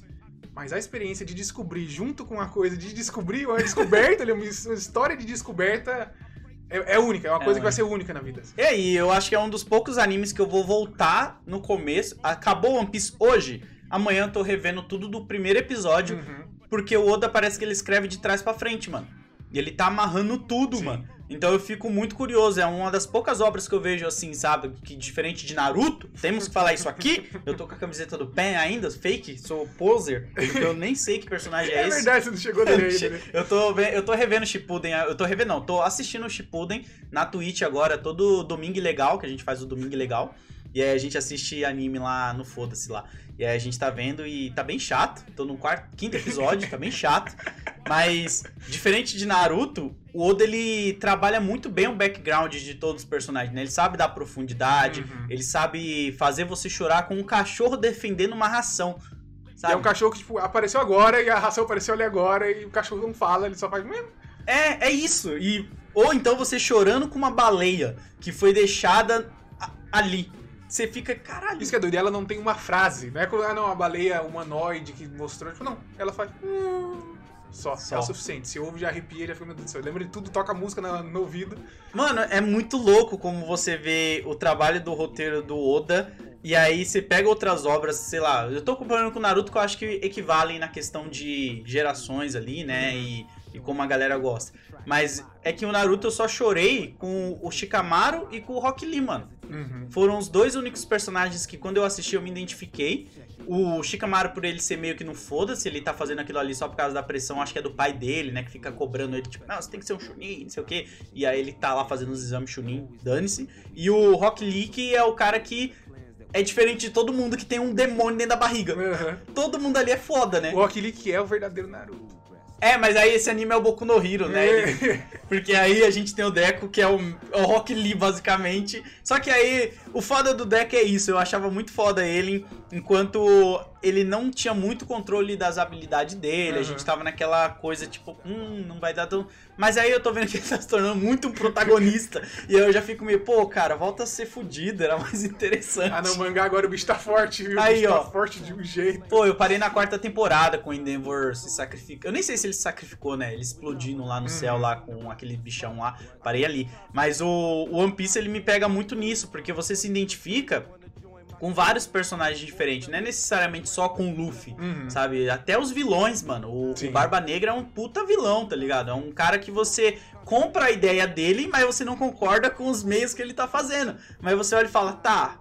Até onde eu consigo ir junto com você, Barba Negra, tá ligado? O One Piece é um que eu acho que ele consegue pegar uma temática bem grande e existir ela em toda, mas ao mesmo tempo tem 1.500 personagens e cada um tem uma temática muito boa dentro deles mesmos, assim. Não é Sim. tipo, ah, não, a história de amizade. Qual é uma história de amizade? Aí tem história de amizade, tem história do Luffy, do sofrimento dele passado, tem história do, da solidão do Zoro, que ficou sem os pais em Nossa. casa, da, da mentira, da, da insegurança dele, aí tem a do Zoro por causa da família, não sei o quê. Tipo, cada um tem um universo muito grande que poderia ser um anime sobre qualquer um deles ali. É. E são mil personagens com todos os tempos. assim. E o universo de One Piece é muito rico, né? Ele, ele consegue abrir pra muitas coisas, assim. O de Naruto que me deixou um pouco chateado foi isso. Eu, eu gostei do universo, gostei do design dos personagens, mas ao mesmo tempo eu não consegui gostar do universo. Do, do universo, não. Dos personagens em si, a construção deles. Porque a gente pega aquele. Como é o nome daquele personagem do besouro? Tem um personagem do Shino. besouro. Ele não aparece mais. Eu ficava, pô, mano, eu, achei o layout dele, da É, hora. então, ele é da horinha, mas Ele tem um óculos lá, pá. Mas não aparece mais. Cadê ele, tá ligado? Tipo, Qual, que- qual que é a mensagem do Shino? Tipo, o que, que ele tá discutindo ali? Tipo, se fosse É. uma coisa de One Piece, tipo, cada um daqueles dos, dos, dos moleque principal lá teria um subtexto gigantesco pra cada um deles. Exatamente. Alguns tem, tipo, o Shikamaru tem uma coisa ali, o Lee tem outra coisa. Mas, né, não é o mesmo impacto, assim, se pegar na história do- dos tripulantes de One Piece e falar, É muito triste. Até o barquinho do Luffy, do Luffy tem uma história, tá ligado? E eu queria isso. Eu acho que o erro é esse também da minha parte, de ter ido pra Naruto esperando isso, Uhum. sabe? Por ser um anime que todo mundo fala muito bem, eu fui nessa perspectiva. Falei, não, tá, se vocês estão elogiando tanto, deve ter um, alguma coisa aqui que é muito foda.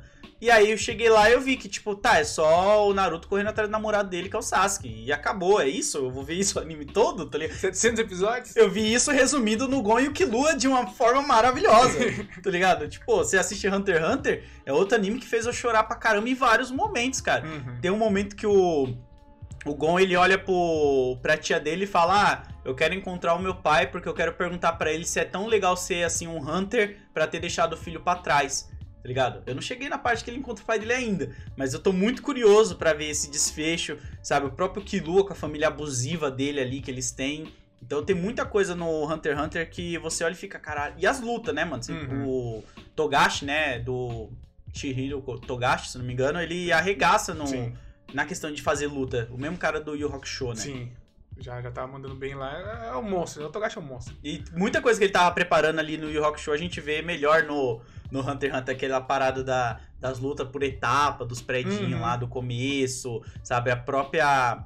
Eu falo próprio, mas o Kurapika é um cara, né? É. Eu, eu falo a. Kurapika. o visual dela eu achava que era de uma mina, mano. Mas o Kurapika é um personagem muito foda, tá ligado? Então, todos os personagens ali você acha. O. Como é o nome do carinha lá, o magrelinho? Leon... Leório. O Leório, ele não aparece tanto, mas mesmo assim você fica tipo, mano, eu quero Esse ver. cara tem se- coisa, esse cara tem coisa. Eu não cheguei no arco dele ainda, mas ele sabe trabalhar muito bem um arco assim. Então, eu sinto que eu fui hum, com muito hype pra algumas coisas. Muito sede ao pote. Acabei me... E eu acho que é a galera que botou essa pressão também. Uhum. Porque todo mundo fica tipo, não, mas Naruto. É que nem Dragon Ball, cara. Dragon Ball, eu sei até onde eu gosto. Uhum. Porque eu assisti isso quando eu cresci, né? Eu fui crescendo junto com o Dragon Ball. Mas chegou num ponto no, no Z que eu falei, não dá mais, cara. Não dá. E pra você, foi assim também ou não? Cara, Dragon Ball, eu já passei por algumas etapas, né? Quando assisti na, na TV e tal, lindo, perfeito. É anime, anime é isso aqui. Aí depois, ficando um pouco mais adolescente, assistindo outras coisas. Dragon Ball não é essas coisas. Dragon Ball, né, tem- tem pessoal lutando, porradinha, soco, não sei o quê. Death Note é muito melhor. não sei o quê. Ah. A etapa de adolescente ali dos 15, 16 anos, que eu comecei a renegar um pouco Dragon Ball. Falar, não, é bom, é importante, mas ok, deixa ele lá. Hoje em dia eu gosto muito mais do que eu gostava no começo. Sério? Aham.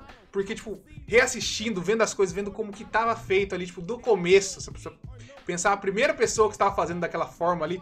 Claro, tinha vários outros autores contemporâneos que faziam coisas semelhantes. Mas da importância de como isso trouxe o restante do mundo, assim. Como que.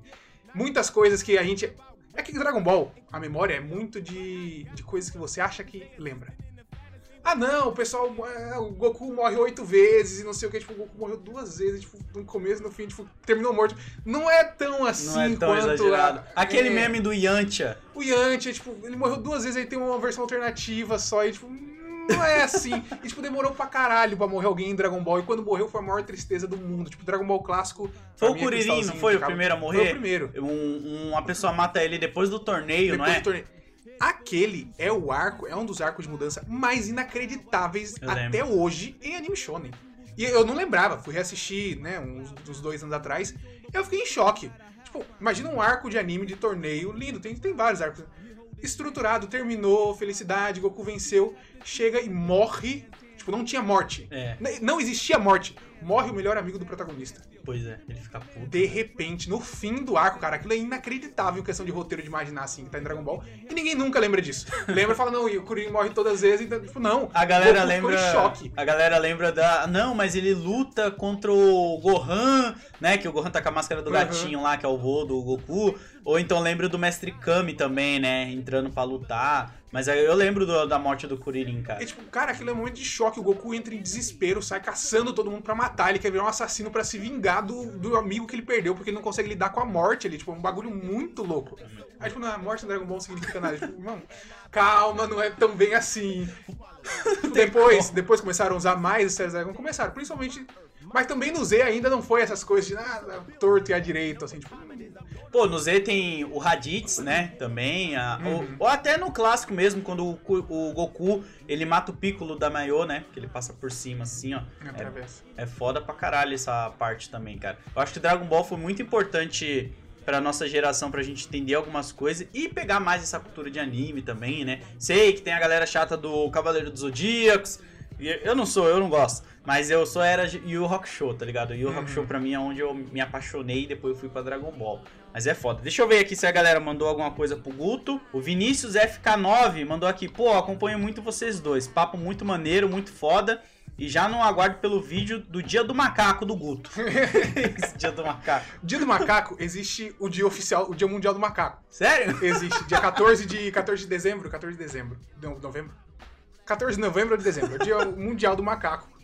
E por alguma razão, eu, eu gosto de macacos, sempre gostei de macacos, a gente começou a fazer todo, todo esse dia, tem um vídeo especial sobre macacos, comentando sobre alguns macacos que tem no anime, e é isso, é basicamente isso. É fazer post ruim de macaco e vídeo de macaco. Só- Caralho, Só, mano. porque sim. A galera gosta do Dia do Macaco. Eu vi que você tem uma camiseta, né? Com. Tem duas. Não com um gorila, né? Um É, macacão. tem, tem um né? chimpanzé com a bocona de fora, e tem outra. tem um, um petzinho, um macaquinho pra dar uma madeira. Comprei bonitinho, assim, Cezinha, fica no cantinho da mesa. Eu lembro que a primeira vez que eu vi os seus vídeos tinha o Cirilo no cenário. Tá ainda, eu tá acho ainda, que eu tá te escondidinho. perguntei. Eu falei, mano, por que Cirilo ali, tá ligado? Tá ali, por quê? Vou montar outro cenário agora? Tô procurando um adesivo do Cirilo pra conseguir colocar um adesivo novo no O cenário Cirilo novo. puto com a Maria Joaquina. É muito bom, mano. Ah, o Arthur mandou aqui, ó. Papo é excelente, vocês são foda como criadores de conteúdo. Vocês possuem medo do futuro? Envelhecer nessa indústria é cruel e uma hora o gás pra produzir acaba. Vocês se pegam pensando nisso ou algo parecido? E aí? Resposta rápida: sim e não. Depende da época. Medo do futuro, a gente sempre tem, porque amanhã pode não existir mais nada. Do... O YouTube de um ano pra cá já mudou completamente. Outras redes sociais também. Pode ser que daqui a seis meses nada do que a gente faça já, já é desse jeito. Então sempre tem essa, de certa forma, essa se- segurança e incerteza. Mas eu acho que a gente, não sei, pelo menos eu aprendi a lidar com isso como uma, uma parte template da vida. Ah, se mudar, a gente tem que mudar e fazer qualquer outra coisa pra se adaptar dentro disso. Tá adaptando. Mas e você, como é que você vê isso? Cara, pra mim tem duas paradas aí. Tipo, medo do futuro eu- tenho na questão financeira. Uhum. Porque viver de internet é isso, né? A gente não sabe se vai pagar as contas no final do mês, porque... É, tem, tem mês que, olha, ótimo, tem mês que fala, "Oh, Exatamente. então, e aí? A galera acha que viver de internet é só mimo e viagem, mas isso aí é pra galera banca paradão que já é gigante, tá Opa. ligado? Isso aí é a galera indo pra várias viagens. A gente aqui tem que penar muito pra fazer as continhas bonitinhas, né? Pra no meio, final do mês pagar. E a coisa que mais me preocupa é isso, porque eu não sou CLT nem nada, então eu dependo muito realmente da internet. Então, isso é o meu fantasma, tá ligado? Tá Uhum. sempre no meu. Sabe aquele filme Spirits? Uhum, tá eu- sempre sentadinho aqui no É. ombro, falando, opa, e aí? É um boleto. Você pode gastar esse dinheiro agora e mês que vem, se ficar três meses sem fazer publi, o que, que você faz? O que, que você faz? E aí, às vezes você tá com dinheiro, você poderia gastar, mas e aí? E se talvez não puder? Pois é, É mano. um, é um fantasminha que acompanha. É uma na parada que me acompanha pra caralho, assim, tipo, essa questão financeira. Mas sobre envelhecer fazendo isso, eu já refleti muito sobre isso, por isso que eu mudei muito o meu conteúdo com o tempo, Uhum. porque eu percebi que eu não quero ser uma pessoa com 40 anos de idade, eu tô com 30 agora, falando de gibi no quesito de tipo, oi galerinha, nenê, esse gibi. Eu não quero isso, não que quem faça isso seja errado, não sei o quê, Uhum. mas pra minha pessoa, tá ligado? Eu sinto que eu não quero ser só um cara que é lembrado por falar de gibi. E, sabe, eu tá lá com 40 anos tendo que falar de um gibi que tá saindo mensalmente. Eu sei que eu não vou conseguir ler tanto tempo Uhum. assim.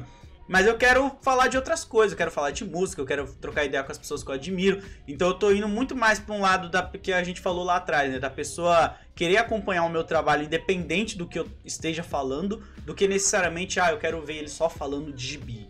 Ele falando só daquele assunto.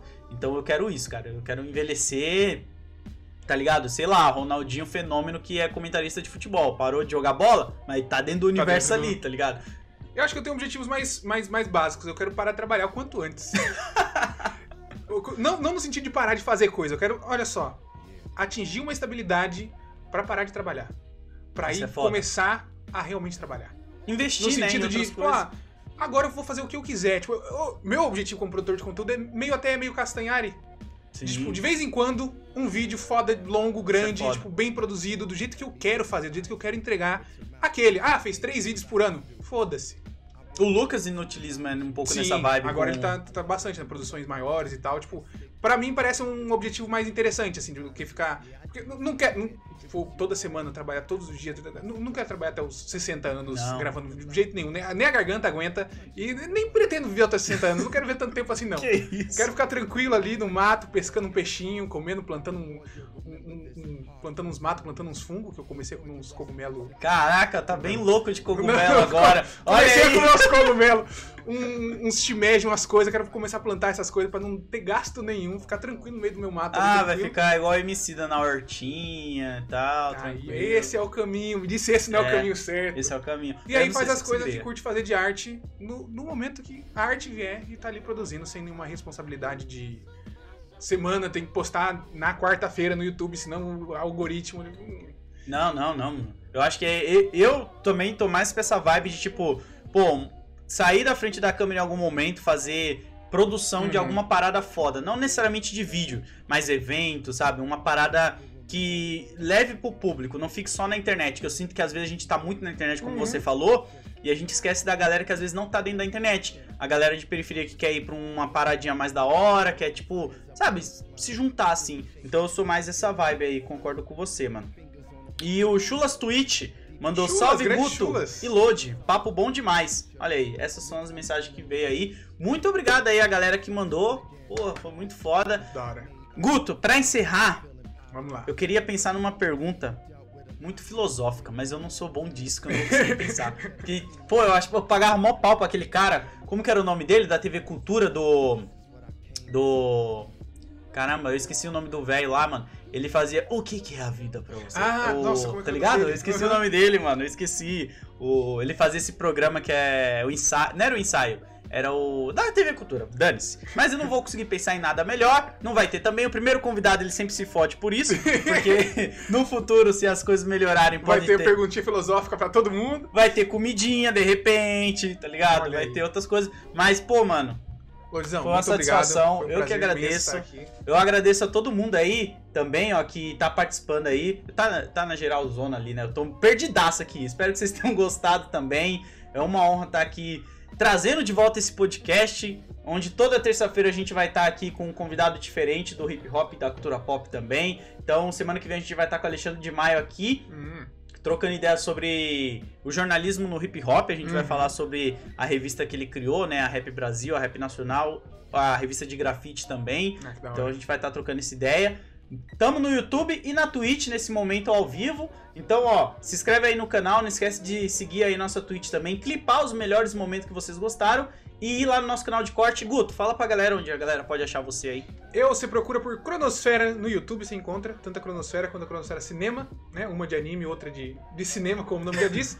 Ou foi o Guto nas redes sociais, inclusive no TikTok. Olha aí, tá no TikTok. TikTok! Vai lançar hoje o primeiro TikTok. Sério? É. Ah, eu tô lá já faz uns seis meses ou cinco mais ou menos e tá muito bom. Estão começando a monetizar, hein? Opa! Tá começando. Tá aí, tá já aí dá aquela esperança de, tá tipo, aí. pelo menos um qualquer cair ali. Porque, como vocês sabem, a casa aqui é pequena, mas a situação é grande. Então, sempre que puder ajudar com um sub, compartilhando, se inscrevendo e acompanhando nosso trabalho aí, ajuda pra caramba, beleza? Muito obrigado, galera. Até a próxima. Obrigado a Thaís, que tá ali também na mesa ali, ó. Nossa diretora, ajudando aí na produção. E valeu, galera. Espero que vocês tenham gostado do nosso primeiro episódio do Lodiano. Falou, Valeu, gente. Obrigadão.